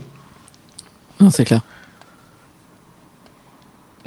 Ben, ok. Et pourquoi tu es parti de eFounders? Pour, Parce que tu avais envie de monter ton projet? Ouais, j'avais envie de monter mon projet. euh, en fait, on était un petit groupe, on, on est parti un certain nombre en même temps. Euh, je pense que c'était, tu vois, la fin d'une d'une vague, tu vois, enfin, comme dans Un cycle Ouais, d'un- petit cycle, euh, même s'il n'était pas si long que ça. Euh, après, tu vois, je suis parti en même temps que Vianney euh, Le Croart et son frère euh, François, euh, qui sont les deux Ah, cofondateurs de, ouais, de l'Emlist Mhm. avec, euh, avec Guillaume. Euh, tu vois, avec un autre pote qui s'appelle Moritz aussi, euh, qui lui aussi avait un, un SaaS déjà à l'époque. Et en fait, euh, donc euh, Vianney et François d'un côté et Moritz de l'autre, ils, ils partaient tous un peu pour monter leur euh, leur micro SaaS. Euh, et du coup, ça me donnait bien envie, tu vois, de faire la même chose.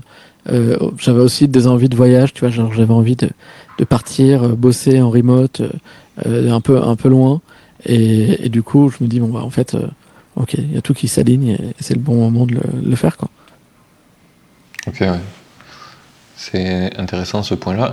Est-ce que ça aurait pu, partir de. Parce que là, tu étais dans la core team de eFounder. Est-ce que tu aurais Ouais. pu partir pour être dans un projet d'eFounder? Je trouve ça dur. C'est marrant parce que c'est une question qu'on me pose souvent.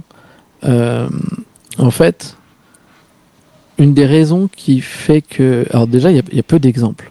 Euh, tu vois, de personnes qui sont passées de. Enfin, il y a peu d'exemples. Non, c'est pas, c'est pas vrai ce que je dis. Il y a, il y a des, il y a des contre-exemples. Il y, a quel- il y a quelques exemples, mais en fait, je pense que une des raisons qui, qui fait que le modèle marche pas mal, c'est que quand tu es dans la core team, tu as un peu une façon de mettre euh, les projets sous pression. Et, et du coup, si tu te retrouves de l'autre côté, tu connais déjà un peu le jeu de l'autre. Et Ouais. de ce point de vue-là, c'est c'est pas super. Enfin, je, je pense pas que tu aies trop envie de le faire. Et puis l'autre truc qu'il y a, c'est que eFounder, c'est quand même. Enfin, alors, je, je pense que le modèle est top et tout, mais en tant que fondateur, euh, tu lâches quand même pas mal d'equity. Euh, et du coup, T'as pas tu la co- liberté que tu cherchais. euh, Ouais, non, et, et en plus, quand, quand à cette époque-là, en tout cas, euh, tu peux te dire, ok, en fait, je sais très bien ce que la core team va m'apporter. Est-ce que ça vaut vraiment ça? Et, et remettre un peu plus en question le modèle que si t'es, on va dire, si tu connais pas l'autre côté, quoi. Donc, euh, je pense que ça, ça fait partie des, des, des points qui ont, fait, qui ont fait ça. Et puis même la question, enfin, une fois de plus, la question, c'était pas, c'est, tu vois, c'est, c'est, pas- posé. Euh, et puis pour revenir un peu, à, on va dire, à, je vais pas dire l'ambition, mais plutôt euh, au, au project founder fit, tu vois. J'aime bien parler de, de ça assez souvent. Vraiment le, le, tu vois, le fit qu'il peut y avoir entre le fondateur et son projet. Euh, Ouais. Moi, mon, mon- le modèle d'eFounders, il est vachement basé sur le, le fait d'essayer de créer des, des, des super gros projets. Euh, tu vas de lever beaucoup d'argent et tout. Et c'est un peu un modèle où, euh, je vais pas dire ça passe ou ça casse, mais pas, pas, pas totalement loin, tu vois. Euh, disons que leur, leur but, c'est vraiment, tu vois, de, de, viser le plus haut possible et puis de, de voir si, si, si tu y arrives, quoi. Et donc, c'est beaucoup Oui, d'hyper. bah, c'est en général euh, ça quand tu fais une startup et que tu veux lever euh, beaucoup d'argent, etc. C'est le. Ouais, ouais, tu- mais. t'as- pas beaucoup d'autres possibilités que ça passe ou ça casse. Ouais, après, c'est. Je, je pense que je comprends ce que tu veux dire, c'est qu'ils forcent beaucoup pour essayer de faire un truc très très gros, ou sinon Ouais. euh. Mais, mais si tu veux, le truc, c'est que tu peux, tu peux très bien euh, dire, OK, moi, je veux viser une boîte qui fait, je sais pas, 100 millions. Euh, tu vois, c'est déjà énorme. Tu vois, genre, le mec qui va faire une boîte qui fait 100 millions de revenus, euh, déjà, c'est qu'il a craqué un truc de, de ouf, tu vois. Euh, et en fait, j'ai l'impression que eFounder, c'est plus dans un mood de, OK, nous, on veut faire des, on veut faire que des, Des unicorns. tu vois. Et, et du coup, euh, t'es pas dans le même mood, t'es vraiment dans un mood d'hypercroissance, de, de grosses levées de fonds, de beaucoup de recrutement, et c'est pas forcément, enfin comme je te l'ai dit tout à l'heure, à titre perso, c'est pas forcément, tu vois, le euh, ce que je recherche, et euh, je recherche plus, tu vois, la liberté, de l'équilibre, de, enfin voilà. Donc euh, c'est aussi une des raisons. Ouais, je comprends, je comprends. Ben, moi, clairement, c'est une des questions que je me suis posée parce que j'étais plusieurs fois en contact avec des gens d'eFounder et que ben, j'aime bien euh, les boîtes qui y sont. je trouve que c'est une bonne école, comme je t'ai dit. Donc, je me suis dit peut-être pour confirmer, tu vois, ce que je sais faire en entrepreneuriat, j'y serais bien allé. Mais j'y serais, je l'ai jamais vu comme un truc où je veux faire une boîte à eFounder où je veux, euh, je y rester. Quoi. C'est un truc, euh, une bonne école, mais c'est vraiment pas le mood de projet que j'ai envie de faire. Mm. Moi, j'ai plutôt envie de faire des trucs qui vont pas faire euh, des millions, euh, ou des milliards plutôt, des millions oui, mais, euh, mais qui vont m'apporter un max de liberté d'action. Donc c'est ça que j'essaie de maximiser, rapport argent, liberté d'action. Et du coup, bah, forcément, quand tu fais la course à, à la licorne, à la liberté d'action, tu vas en perdre pour plein, plein de raisons. mais, après, il y a plein de gens qui sont contents de faire ça et qui continuent à le faire. Mmh. c'est juste pas pour nous, quoi. Non, mais il faut, que chacun trouve le projet qui lui correspond. Moi, c'est vraiment ça que je, que, je retiens. Il n'y a pas de.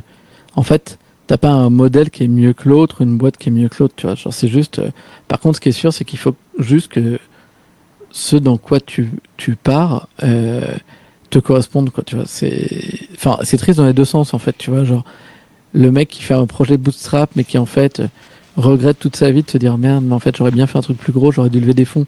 Bah tu vois, c'est con, c'est dommage et ça fait beaucoup de beaucoup de regrets pour euh, pour rien parce qu'en fait ça se trouve t'aurais pu avoir une une trajectoire différente. Et l'inverse est vrai aussi, tu vois, t'as plein de gens qui qui se crament en, en, faisant des grosses levées ou euh, enfin euh, après je dis, pas que grosse levée égale se cramer, hein, mais mais t'en as, ça peut arriver. et, et, du coup, c'est dommage en fait, alors que ça se trouve, ça leur correspondait pas et que ils auraient pu faire un. je, je, pense que tu te crames en fait quand c'était pas ton truc. Tous les gens euh, qui, pour eux, c'était leur rêve. Tu sais pas, ils sont pas en train de se cramer, ils sont en train de réaliser leur rêve. mais c'est une question d'alignement en fait. Ouais, c'est ça. C'est. Enfin, si tu, si tu, je pense qu'on a, on a un problème de conception de euh, vu que c'est un travail, c'est pas euh, pour je pense que parce qu'on vient d'une société industrielle où euh, il y avait beaucoup d'ouvriers, etc., le travail, c'était pas quelque chose qui était euh, euh, bien vu. Mais en soi, si le projet pour lequel tu travailles, c'est ton rêve, euh, imaginons on le prend euh, hors monétaire, genre tu as envie d'apprendre le saut en parachute ou quoi, et que tu vas y aller tous les jours ou tous les soirs, ou que ça soit un sport, tu vois bien qu'il n'y a personne qui te dit Ah ouais, mais tu, tu travailles trop. Non, hmm. tu, réalises ton rêve. Mais par contre, quand c'est en lien avec l'argent, on dit qu'on travaille trop euh, et qu'on louperait notre vie. Mais en soi, si ton rêve c'est d'arriver à faire ce projet d'une certaine façon, ben, c'est que tu as mis d'autres rêves de côté potentiellement euh, et, que tu le réalises et tu seras super content. Quoi. Mm. Après, il y a des gens qui se trompent des fois, mais normalement, c'est ça qu'il faut faire. C'est clair. Non, non, mais, faut... mais c'est pour ça, je, je pense enfin, c'est vraiment juste euh, faire son rêve, suivre son. et être aligné. Quoi. Enfin, ouais. Clairement. Oui, oui, c'est ça. C'est un des trucs, j'ai souvent ce débat avec ma meuf parce qu'elle, du coup, elle est employée. Et moi, du coup, j'essaie de, gagner cette liberté-là. Et à chaque fois, je me bats, elle me dit, ouais, mais tu travailles trop. Je dis, bah, en fait, non. mon but, c'est d'arriver à gagner un max de liberté. Donc, je veux arriver à gagner à peu près 5000 euros par mois de revenus perso, mhm. euh, sans avoir besoin de forcément de travailler pour. C'est ça l'objectif. Et du coup, j'y travaille énormément parce que je veux avoir cette liberté. Elle me dit, oui, mais du coup, maintenant, t'es pas libre. Euh, je dis, je suis en train de la créer, la liberté. Je travaille pour ça, et parce que j'ai pas envie d'attendre d'avoir 60 ans pour être libre de faire les actions que je veux quand je veux. J'ai envie de le réaliser maintenant. Donc j'y travaille à fond, et c'est aligné avec moi-même. Euh, c'est pas aligné avec elle, des fois, mais, euh, mais, euh, mais c'est pour moi, je fais la bonne chose, tu vois. Mm. Je suis pas en train de rater ma vie. mais voilà, c'est très, très, très relatif à chaque personne. Il faut le, il faut le comprendre et poser les bonnes questions, je pense. Est-ce que, ce que tu te sens aligné avec ce que tu fais? Oui, c'est bon. Pas, besoin de, pas, besoin de, plus. Il n'y a pas besoin de plus. Euh, ok. Euh, et du coup, comment ça t'est venu euh, l'idée de collecte? Parce qu'on a, vu plein de trucs. L'idée de collecte, alors, il y a eu plusieurs moments dans ma vie où j'étais confronté à ce problème de récupération de documents. un des moments, ça a été au moment de B2B Rocks. Parce qu'en fait, quand tu organises un event, tu as besoin que euh, tes speakers, tes partenaires t'envoient tu vois, leurs photos, leur logo, une bio, enfin, tout un tas de choses. Et en fait, euh, à l'époque, j'ai essayé de, faire ça avec, euh, tu vois, genre Typeform ou ce genre de truc. Sauf qu'en fait, pour de vrai, ça me faisait pas gagner de temps, enfin, ou qu'à moitié. Parce qu'une fois sur deux, t'avais, tu vois, genre, le mec qui t'envoyait ça, mais dans la mauvaise langue. Euh, ou, ou il manquait une info, tu vois. Et en fait, quand tu essayes de. Tu peux pas réouvrir un, un questionnaire, tu vois, Typeform, et demander au mec de faire une modif euh, et, Ouais, de, et de le C'est changer. un, un usage unique. C'est à usage unique. Du coup, après, tu lui renvoies le lien, mais le mec, il te dit, ouais, mais en fait, là, tu as tous tes champs obligatoires, mais moi, j'ai déjà quasiment tout répondu. Donc, je vais pas tout re-remplir. Euh, Enfin, bref, ça, c'est c'est pas fait pour. Euh, pareil, tu vois, genre les prêts. euh, en fait, quand tu es organisateur d'événements, tu vois, tu demandes au mec, genre, est-ce que vous pouvez nous fournir votre presse pour une semaine avant l'événement Euh, Puis tu les relances tous les jours pendant la dernière semaine. T'as rien qui t'arrive. Et puis en fait, tout arrive, tu vois, genre dans les 12 dernières heures. Euh, et, euh, et sans compter, tu vois, genre le mec qui t'envoie euh, genre une presse dans un format mais complètement inexploitable. Et où là, toi, t'es un peu en mode ah merde, mais en fait, comment je fais? Et, donc, donc déjà, tu vois, genre là, j'ai vraiment expérimenté à différentes reprises ce pain euh, et pain que j'avais aussi eu chez Founders à d'autres moments. Enfin, et, et en fait que je voyais un peu autour de moi. Et au bout d'un moment, je me suis dit bah tiens, t'as qu'à faire un petit soft pour ça. Euh, et puis en fait, de proche en proche, bah, le petit soft se transforme en gros soft. Et, et voilà, c'est assez. Enfin, tu vois, c'est assez drôle parce que parfois je retombe sur sur des des, des photos de la première version et tu te dis ah ouais, ça a bien changé. Ouais. Tu et, et où et où euh, de temps en temps, tu vois, je vois des petits concurrents qui se lancent. Euh, les mecs, euh, tu vois, genre crient dans tous les sens. T'es genre en mode ouais, on vient faire le truc, tu testes le produit, t'as trois features dessus. En fait, tu sais très bien que que le, la demande des clients est bien plus poussée que, que ce que eux proposent et qu'en fait, euh, t'as un gros gap entre le MVP et, et tu vois, le, Ouais. on va dire un minimum lovable product. tu. Ok, ouais, je comprends. Du coup, tu l'as lancé quand, euh, Collect? Je l'ai lancé Combien en décembre, enfin, genre en bêta en 2019, euh, on and off. Euh, mais je pense que, que 2019, j'ai des, des bêta-testeurs un peu toute l'année. J'ai dû mettre, euh, activer le Stripe en fin d'année 2019 euh, et commencer à avoir mes premiers clients à ce moment-là. Quoi. C'était quoi le premier pricing que t'as mis?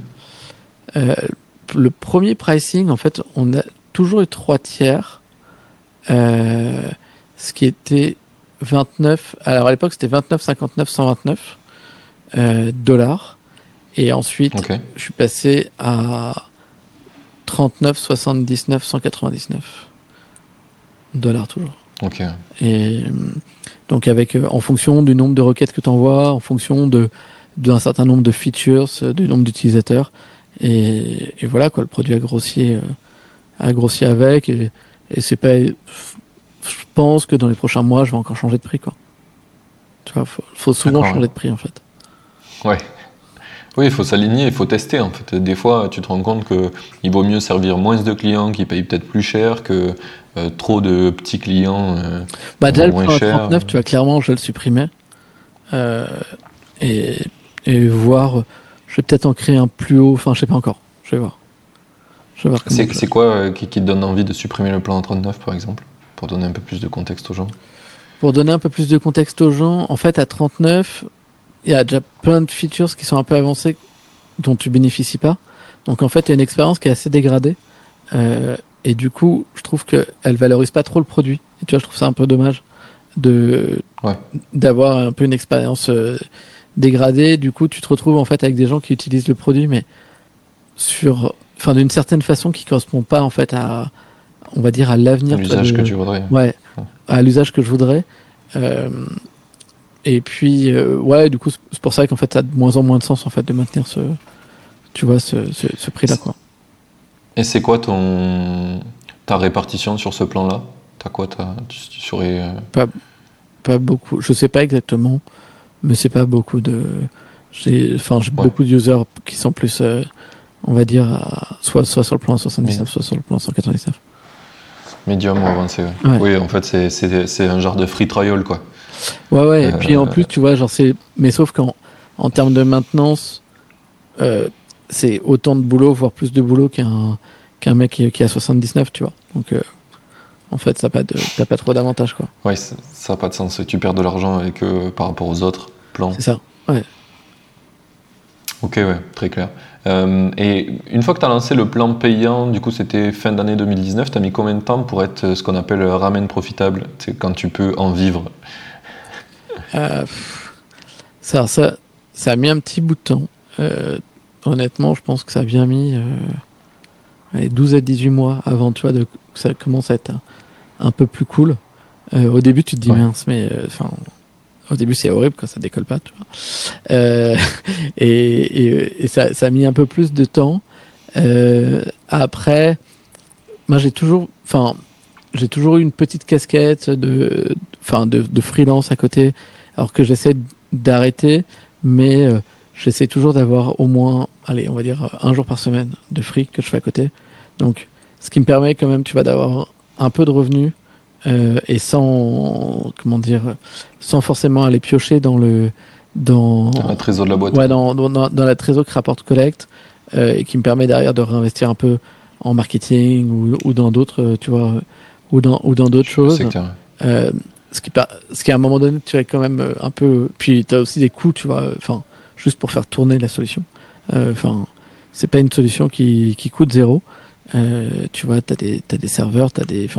T'as différents services sur lesquels ça tourne et tout. Donc, euh, donc tu as quand même un certain nombre de coûts à, à supporter aussi. Euh, et, et ouais, du coup, ça, ça met un petit. euh, comment dire, ça met un petit bout. Après, ce qui est pas mal, c'est que j'ai quelques clients. Euh, ça, c'était surtout en ouais, 2020-2021.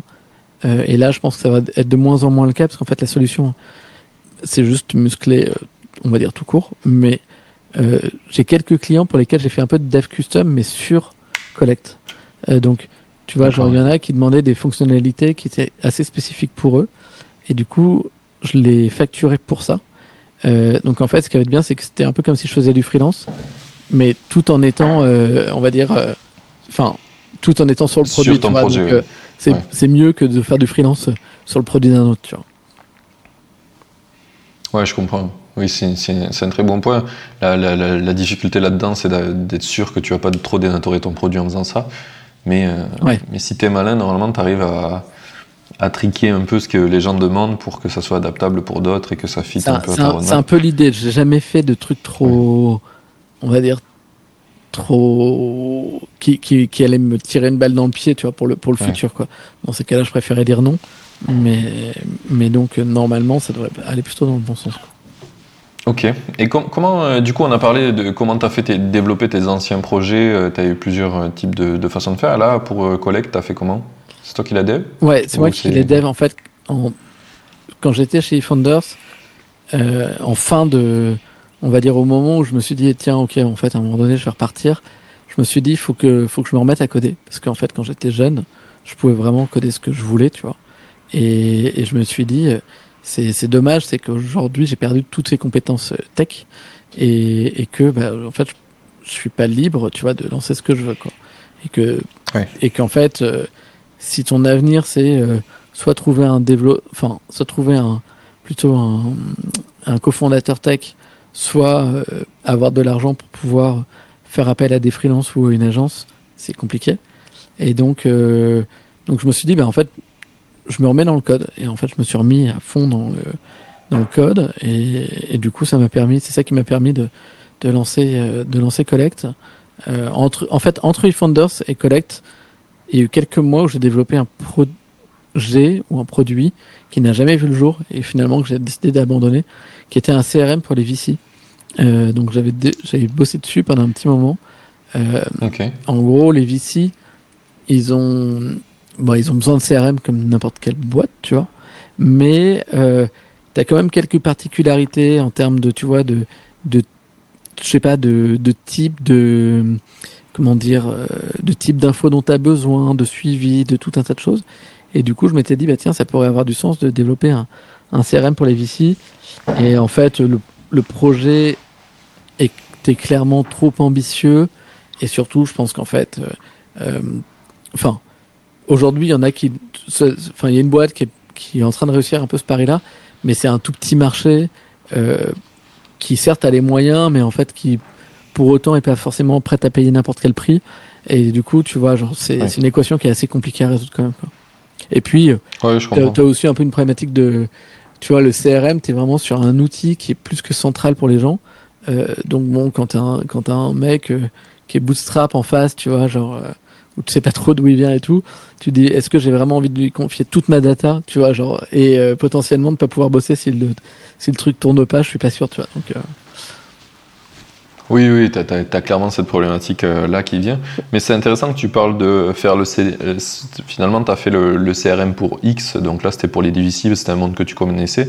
Mais c'est un truc qui revient beaucoup chez les bootstrappers, euh, de, faire un CRM pour un sujet en particulier que tu connais, tu sais qu'il y a un pain, parce que bah, en face, c'est c'est quoi le... Tu as HubSpot qui est ultra généraliste, mais sinon, il y a une autre...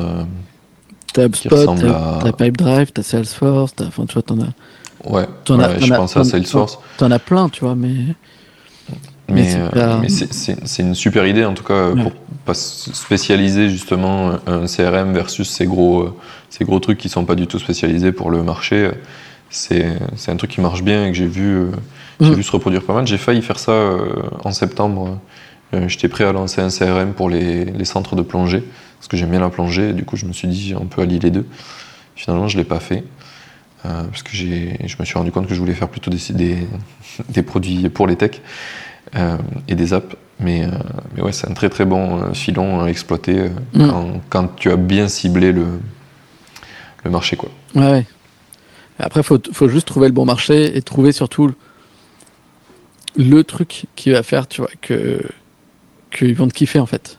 Tu vois, moi, dans mon cas, j'avais commencé à l'époque, Crunchbase, ils avaient une API qui était ouverte. Euh, j'avais commencé à plugger Crunchbase dedans.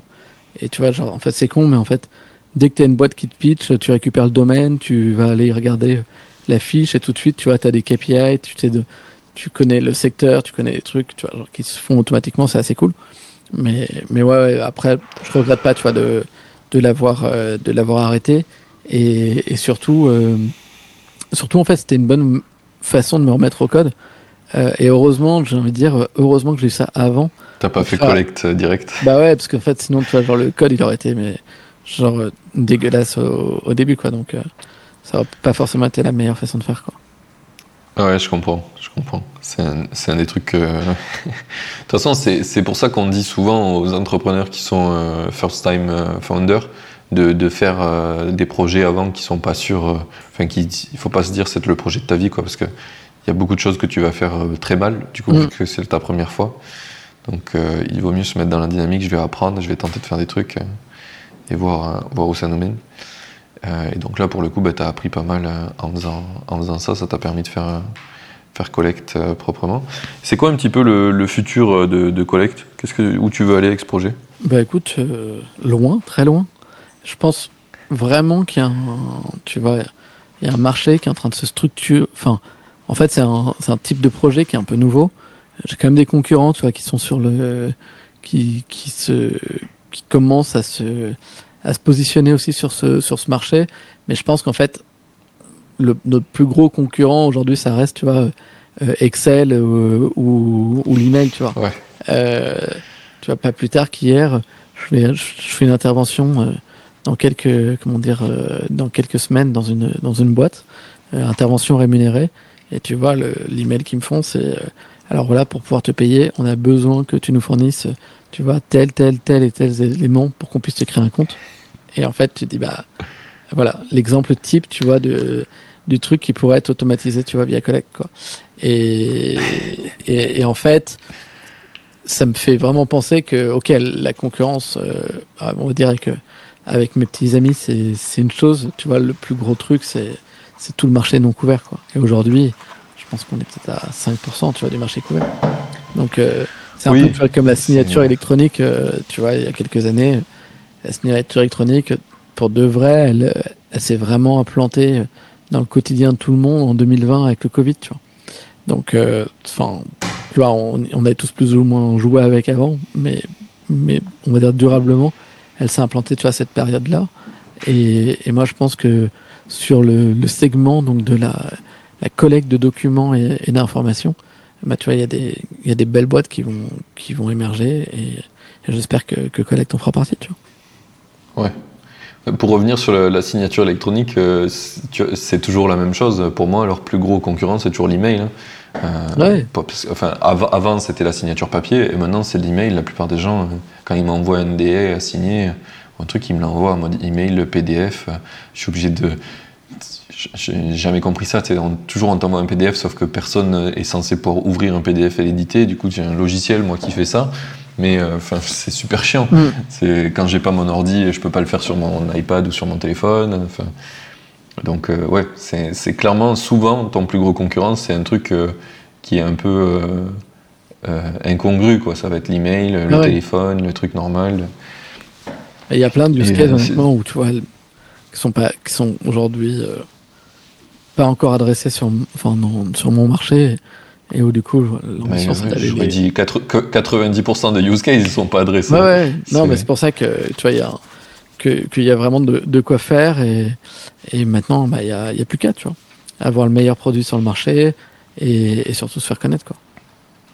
Ok. vous êtes combien maintenant dans Collect? Alors moi, je suis le seul. Alors déjà, je suis le seul fondateur. Euh, tu vois, je suis solo, je suis solo founder. Euh, et ensuite, je suis le seul full time. Et après, je bosse avec des freelances euh, pour tout un tas de, enfin, sur des besoins assez spécifiques. Euh, ça peut être du code, ça peut être du marketing euh, ou du design. Euh, et ça dépend un peu des, des moments. Alors après, tu vois, j'essaie de, de m'organiser au mieux pour pouvoir déléguer certaines parties. Et puis par contre, après, je redeviens le goulot d'étranglement où, tu vois, le, le boulot, le boomerang revient et c'est à moi d'implémenter ce qui a été fait, quoi. Donc, mais, mais ouais, pour l'instant, le, le, mode de fonctionnement, c'est, c'est celui-là et peut-être courant 2022 premières embauches, mais je suis assez euh, fan du modèle, tu vois, freelance. Euh, enfin, pour plein de pour plein de raisons et aussi parce que euh, parce que en fait, Collect est très orienté international, tu vois. Aujourd'hui, le soft est que en alors le portail, lui, peut être en plusieurs langues, mais par contre, le soft en tant que tel, il est que en anglais. Et je voulais pas, tu vois, ça me faisait peur en fait de construire une boîte franco-française euh, et du coup, euh, je trouve ça assez cool en fait de travailler avec des gens qui sont dans d'autres pays, qui ont peut-être même une autre façon de parler de ton produit. Et, et donc, euh, tu vois, de ce point de vue-là, je pense que je vais continuer de, de travailler comme ça. Euh, pour pas avoir, tu vois, genre une équipe avec que des Français qui se parlent en, ensemble en, en, français. Euh, et puis, et, et, puis du coup, ouais, le, quand, es sur plusieurs pays, bah, en fait, le modèle du freelance, ça reste de très très loin le plus simple. Quoi. Oui, carrément. Moi, moi c'est les deux trucs dont tu as parlé, le fait d'avoir un produit en anglais et le fait d'avoir des freelances, c'est vraiment euh, mes deux targets pour le côté euh, flexibilité, tu vois. Mm. Euh, c'est de, à un moment donné, si tu as besoin de plus de gens, mais tu prends plus de gens, après tu en as moins. Tu es très très flexible en freelance. Et un des trucs qui est génial aussi, tu vois, c'est euh, du coup moi je bosse avec une boîte en Inde où ils sont vraiment très très cool. C'est une genre de SN, ils sont pas très gros, je pense qu'ils sont 150. Euh, et, tu vois, euh, hier, le manager du, développeur avec qui je bosse full time en ce moment, il m'a appelé, il m'a dit bon ben voilà, c'est pour faire un petit topo. comment tu sens la la relation avec le mec Est-ce que ça se passe bien? Parce que lui, en ce moment, il, a l'impression qu'il délivre pas assez. Du coup, il, ne sait pas si tu es content ou pas. Et c'est un truc un peu que tu perds euh, avec euh, des employés euh, où tu as une relation, bah, tout le monde est plus serein, tu vois, es plus safe, tu es marié avec lui avec un mm. contrat qui dure, quoi. Et du coup, il y a moins de feedback. Et donc là, le mec se sentait pas forcément à l'aise avec ce qui se passait au niveau du code, il avait un peu de mal. Du coup, il a demandé du feedback, que son, son, manager demande du feedback. Et ça, je trouve c'est un des trucs qui est difficile à reproduire et que moi, quand j'étais employé, souvent j'ai dit je veux être freelance pour pouvoir te dire euh, quand tu fais de la merde. J'ai dit ça à, plusieurs personnes euh, euh, qui ont voulu m'embaucher ou qui m'ont embauché parce que le, CDI ça lock un peu trop le, trop le système et j'aime bien la flexibilité mm. du, freelance. Donc, donc ça c'était très cool. Pour les deux parties, je trouve ça trop bien. Parce que tu peux pas mal payer un freelance et enfin, si tu peux aussi payer un freelance et qui reste là, j'en ai vu, mais c'est plus rare parce que souvent euh, c'est plus simple de partir et de te dire bah, bah je, peux avoir une autre mission ailleurs et je me ferai euh, après, après, tu vois, je pense, je pense aussi que c'est ça dans l'autre sens. Parce qu'effectivement, euh, Enfin, c'est ça dans les deux sens en fait. Ton freelance, s'il fait de la merde, bah du coup, t'es pas, on va dire, pied pour lié avec lui. Et, et à l'inverse, euh, tu vois, genre l'entreprise, si elle est plus attractive pour le freelance, au bout d'un moment, bah, en fait, la mission, elle peut s'arrêter des deux côtés, tu vois. En soi, en soi, en soi, tu me diras, un CDI aussi, mais pour de vrai, je pense qu'un freelance. C'est une barrière mentale plus forte ouais, sur euh, d'avoir un contrat CDI. Ouais. Et, et, tu vois, et du coup, moi, moi perso, je trouve ça bien comme façon de, de procéder. Et, enfin, et c'est beaucoup de flexibilité que, que, que tu apportes, mais et, et, sans pour autant euh, que ça veuille dire, tu vois, genre pas de sentiment d'implication ou de. Enfin, ça, c'est entre guillemets de la culture. Tu peux très bien avoir une boîte qui repose sur des freelances et où tu as une forte culture, tu vois. Je sais pas, tu prends euh, Buffer. Euh, Buffer, c'est 90% de freelance, tu vois. Donc, euh, tu vois, genre les mecs peuvent être, euh, peuvent être en freelance, basés aux quatre coins du monde, et pour autant avoir un sentiment d'appartenance avec la boîte. Oui, non, mais c'est, je suis carrément d'accord avec toi. C'est, c'est vraiment une question de culture, de comment les gens voient les choses. Et je sais que moi, les mecs avec qui je bosse, ils sont euh, vraiment. Euh, enfin, tu vois, ils, essaient vraiment de s'impliquer à fond euh, du maximum qu'ils peuvent. Et ce qui est rigolo en plus, c'est que souvent, bosser avec des gens en Inde, pour les Français, c'est super mal vu. Du genre, tu vas avoir des mecs qui te codent avec les pieds des trucs ou. Enfin, tu sais, malheureusement, on voit souvent les pays un, peu moins riches que nous comme des mini-esclaves mm. que tu vas pouvoir exploiter. Mais du coup, euh, moi, c'est pas ce que je fais. Le mec que je paye, il me coûte 3500 balles par mois, tu vois. Pour un Indien, c'est très cher, mais euh, il est super bien payé. Euh, bon, il y a le SN qui se sauce, bien sûr, mais elle, garantit certaines choses aussi. du genre, il est malade, ils, essaient de me trouver quelqu'un pour qu'il bosse à sa place. C'est assez cool. Ils sont vraiment très très sympas. Et, mais du coup, là, c'est un win-win, je pense. Et, et, je préfère faire ça que, tu vois, d'avoir quelqu'un en employé full-time. Et, pareil pour le sujet de l'anglais, tu vois, pour moi, c'est genre être bloqué à la France. C'est cool, hein, je, je, vais pas dire, je vais pas dire tant que j'aime bien ce pays parce que je me suis barré au Portugal, mais c'est quand même euh, le pays où je suis né et, où j'ai grandi, où il y a toute ma famille et beaucoup d'amis. Mais, mais en soi, je trouve que c'est un peu dans mon parcours entrepreneur, tu vois, j'ai pas envie d'être bloqué à, juste au français. C'est un des trucs qui fait que je veux arrêter le podcast au centième épisode Indie Maker en français parce que j'aimerais le passer en anglais pour justement euh, continuer d'évoluer. Parce que quand tu vis, quand tu commences à vraiment bien parler anglais, tu vois qu'en fait il y a une différence d'information entre une langue et une autre, et celle qui est la plus parlée, euh, ben, c'est forcément celle qui a le plus d'infos.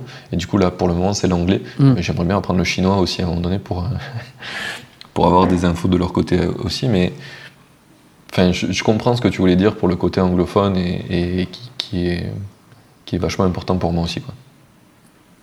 Ah, puis le, côté anglophone, ouais, c'est aussi enfin, vraiment où tu mets ton, ton, ton centre tu vois, de, ton business. Si ta langue principale c'est le français et que tu as une version anglaise de ton site, tu peux être sûr que 80% de ton chiffre il va être francophone. Donc, euh, et moi, c'était vraiment quelque chose que je voulais pas faire. Ah, tu veux dire si tu fais français Ouais, si, si tu as du français dans ton app, si tu vois, genre, genre moi au début c'était un peu dur parce que je, pense que je suis passé à côté de, de certains contrats, certains clients, parce que Collect était en anglais et du coup les, les mecs me disaient Ah ouais, mais en fait, ça a l'air trop cool, mais fais-le en français. Et je disais Mais en fait, non, je, enfin, mon but c'est c'est d'aller servir du global quoi. Et je veux pas faire et en fait, tu le fais en français, tu traduis tout en français. Après, tu t'en fous parce que il faut tout traduire, tu vois, en, en double, faire le support en double, ton marketing en double. Et puis, bah, comme surtout, tu peux faire du sales beaucoup plus facilement en, en, français. En fait, tu vas juste te retrouver, euh, on va dire mécaniquement avec euh, avec tout ton chiffre en France, quoi.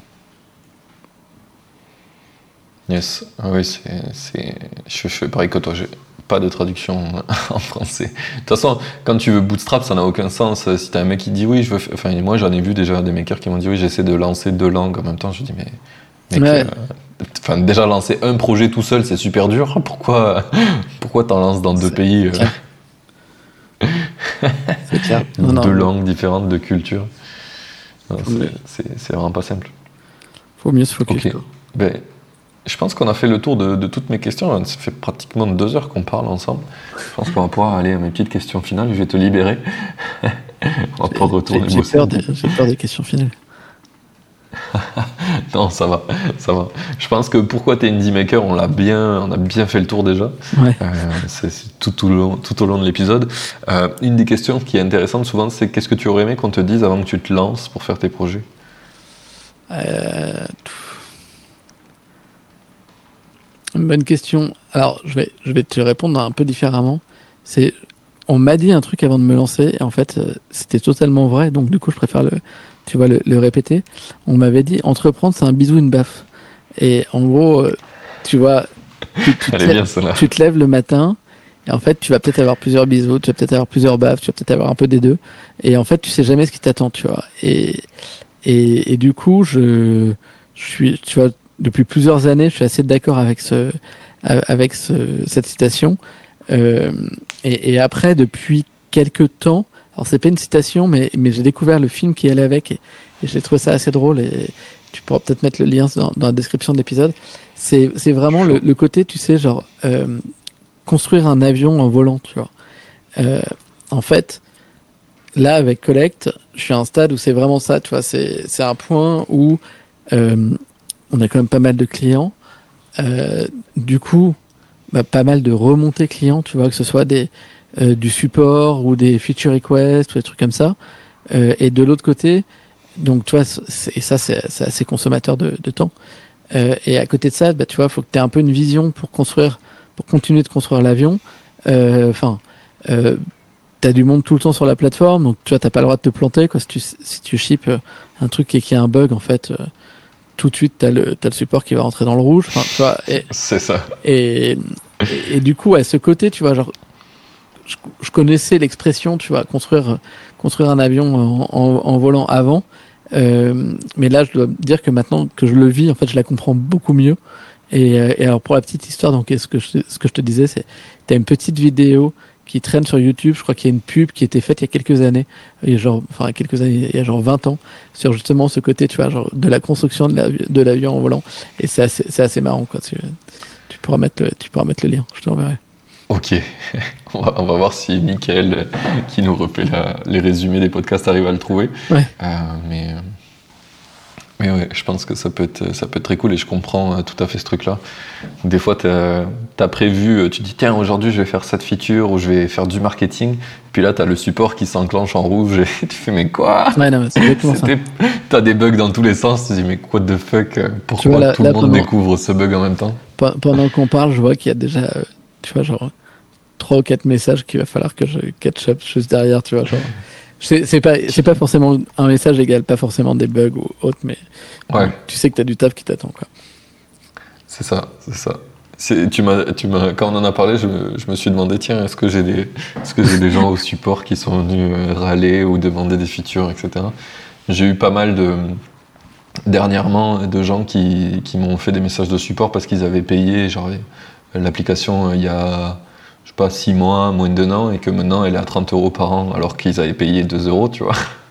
Et du coup, ils me disent, mais c'est quoi ce bordel? Du coup, Ouais. je suis un peu obligé de, de faire du care et de leur expliquer, bah, l'application elle s'améliore, on fait des trucs, donc le prix évolue. Pour pas juste leur dire, euh, ta gueule, paye. Pas de bol. ouais. Ça, ça, c'est un truc que beaucoup de gens ne font pas. Euh, quand j'ai parlé à plein de makers, euh, surtout les Français, euh, c'est quand ils augmentent le prix, ils augmentent sur les nouveaux clients et pas sur les anciens. Mm. Moi, j'ai augmenté pour tout le monde. Ah. Du coup, forcément, tu, tu as un petit, de, un petit peu de, Un peu de friction. gens pas contents parce Ouais. que, ouais, parce que les Ouais, gens alors changent, nous, c'est pas nous très là-dessus, tu vois, on, on- ce qu'on appelle en grande phaseur, donc on, je sais pas comment on pourrait le traduire en, grand périse. Euh, le, le- tu vois, les, les anciens utilisateurs, donc c'est-à-dire que, ouais, ils, euh, ils restent sur le même prix, tu vois. Même si on augmente, Ok. euh, ils re- ils restent sur le- les anciens prix. Euh, et par contre, par contre, tu bénéficies pas, tu, enfin, tu peux ne pas bénéficier de nouvelles fonctionnalités, comme ça, ça t'incite à, à te remettre à, tu vas te remettre à jour, quoi. À vouloir changer. Et Ouais. pourquoi tu, tu, fais, tu le forces pas? Parce que je trouve. Parce que déjà, c'est pas quelque chose que j'apprécie moi quand je suis client. Tu vois? Quand je suis client et que j'ai commencé à, à utiliser un service et que d'un seul coup on me dit bon bah voilà le service où tu nous as fait confiance euh, et où tu payais euh, 39 balles maintenant tu vois il passe à 200 balles euh, honnêtement, ça me fait rager. Et donc, tu vois, j'ai pas envie de mettre mes clients dans la même situation. Euh, donc ça, c'est la première, euh, la première raison. Euh, et en plus, euh, en plus, en fait, je trouve ça bien, tu vois, parce que si tu, si tu leur donnes pas forcément des nouvelles fonctionnalités, euh, bah au moins ça t'incite, tu vois, à ce qu'ils les trouvent suffisamment intéressantes en fait pour euh, upgrader d'eux-mêmes, quoi. Donc, euh, je, trouve, je trouve ça presque plus sain. Ouais, tu as une validation euh, de, des, des clients anciens qui se Ouais. disent ok ça apporte, ça a l'air mieux. J'ai envie de. Ils sont déjà convaincus par le produit, ils ont Exactement. envie de payer plus. Ouais. Ouais, je comprends. C'est vrai que c'est intéressant. Donc, euh, et puis bon, après, c'est aussi euh, une façon de les remercier, tu vois, t'as fait confiance quand le produit il était plus jeune, plus, on va dire, plus vert, euh, tu vois, genre, euh, Ouais. avec, euh, avec quelques bugs, tu vois, genre, les mecs t'ont fait confiance à un moment donné où, où c'était pas forcément si évident que ça. Donc, tu vois, genre, c'est, c'est faire de les, de les laisser sur ce, sur ce pricing, quoi. Ouais, moi ce que j'ai fait quand j'ai augmenté le prix, c'est que j'ai offert à tous les gens qui étaient, euh, qui avaient déjà l'app de pouvoir faire un pricing pendant un an euh, moitié prix du nouveau prix. Mhm. En gros, Oui, bah, c'est- en gros, parce que- c'est une ouais. semi-évolution. Ils gagnent un an euh, Mhm. à payer un prix préférentiel encore parce qu'ils ont été clients historiques, mais euh, tout le monde finit par avoir le nouveau prix. euh, Au, final, moins tout, sympa. tout le monde, tout le monde y arrive. Ouais, et pour le coup, tu vois, je viens de, quand, quand t'en as parlé, je viens de réfléchir à moi, comment je l'avais ressenti quand les trucs que j'utilisais ont augmenté. Et ça m'a pas paru déconnant tant que ça. euh, Enfin, pour le coup, ça m'a pas fait rager parce que je me suis dit, ben, en vrai, le service s'est amélioré. vrai, ça m'apporte plus de valeur, mais Mm. je peux comprendre ton feeling aussi. Non, mais après, c'est aussi, ce c'est aussi un peu un truc de pas avoir trop de gap entre, entre tes plus petits users et, et les plus gros, tu vois. C'est vrai qu'à un moment donné, quand on. Enfin, nous, du coup, on peut se retrouver dans un truc où on a quelques clients. Je suis même pas sûr, je, je crois même plus qu'il en reste. Euh, je crois qu'il en, avait plus qu'un euh, qui était genre à 29 dollars par mois. Euh, quand t'as tout le Ouais. reste qui paye euh, quasiment 10 fois plus, tu vois.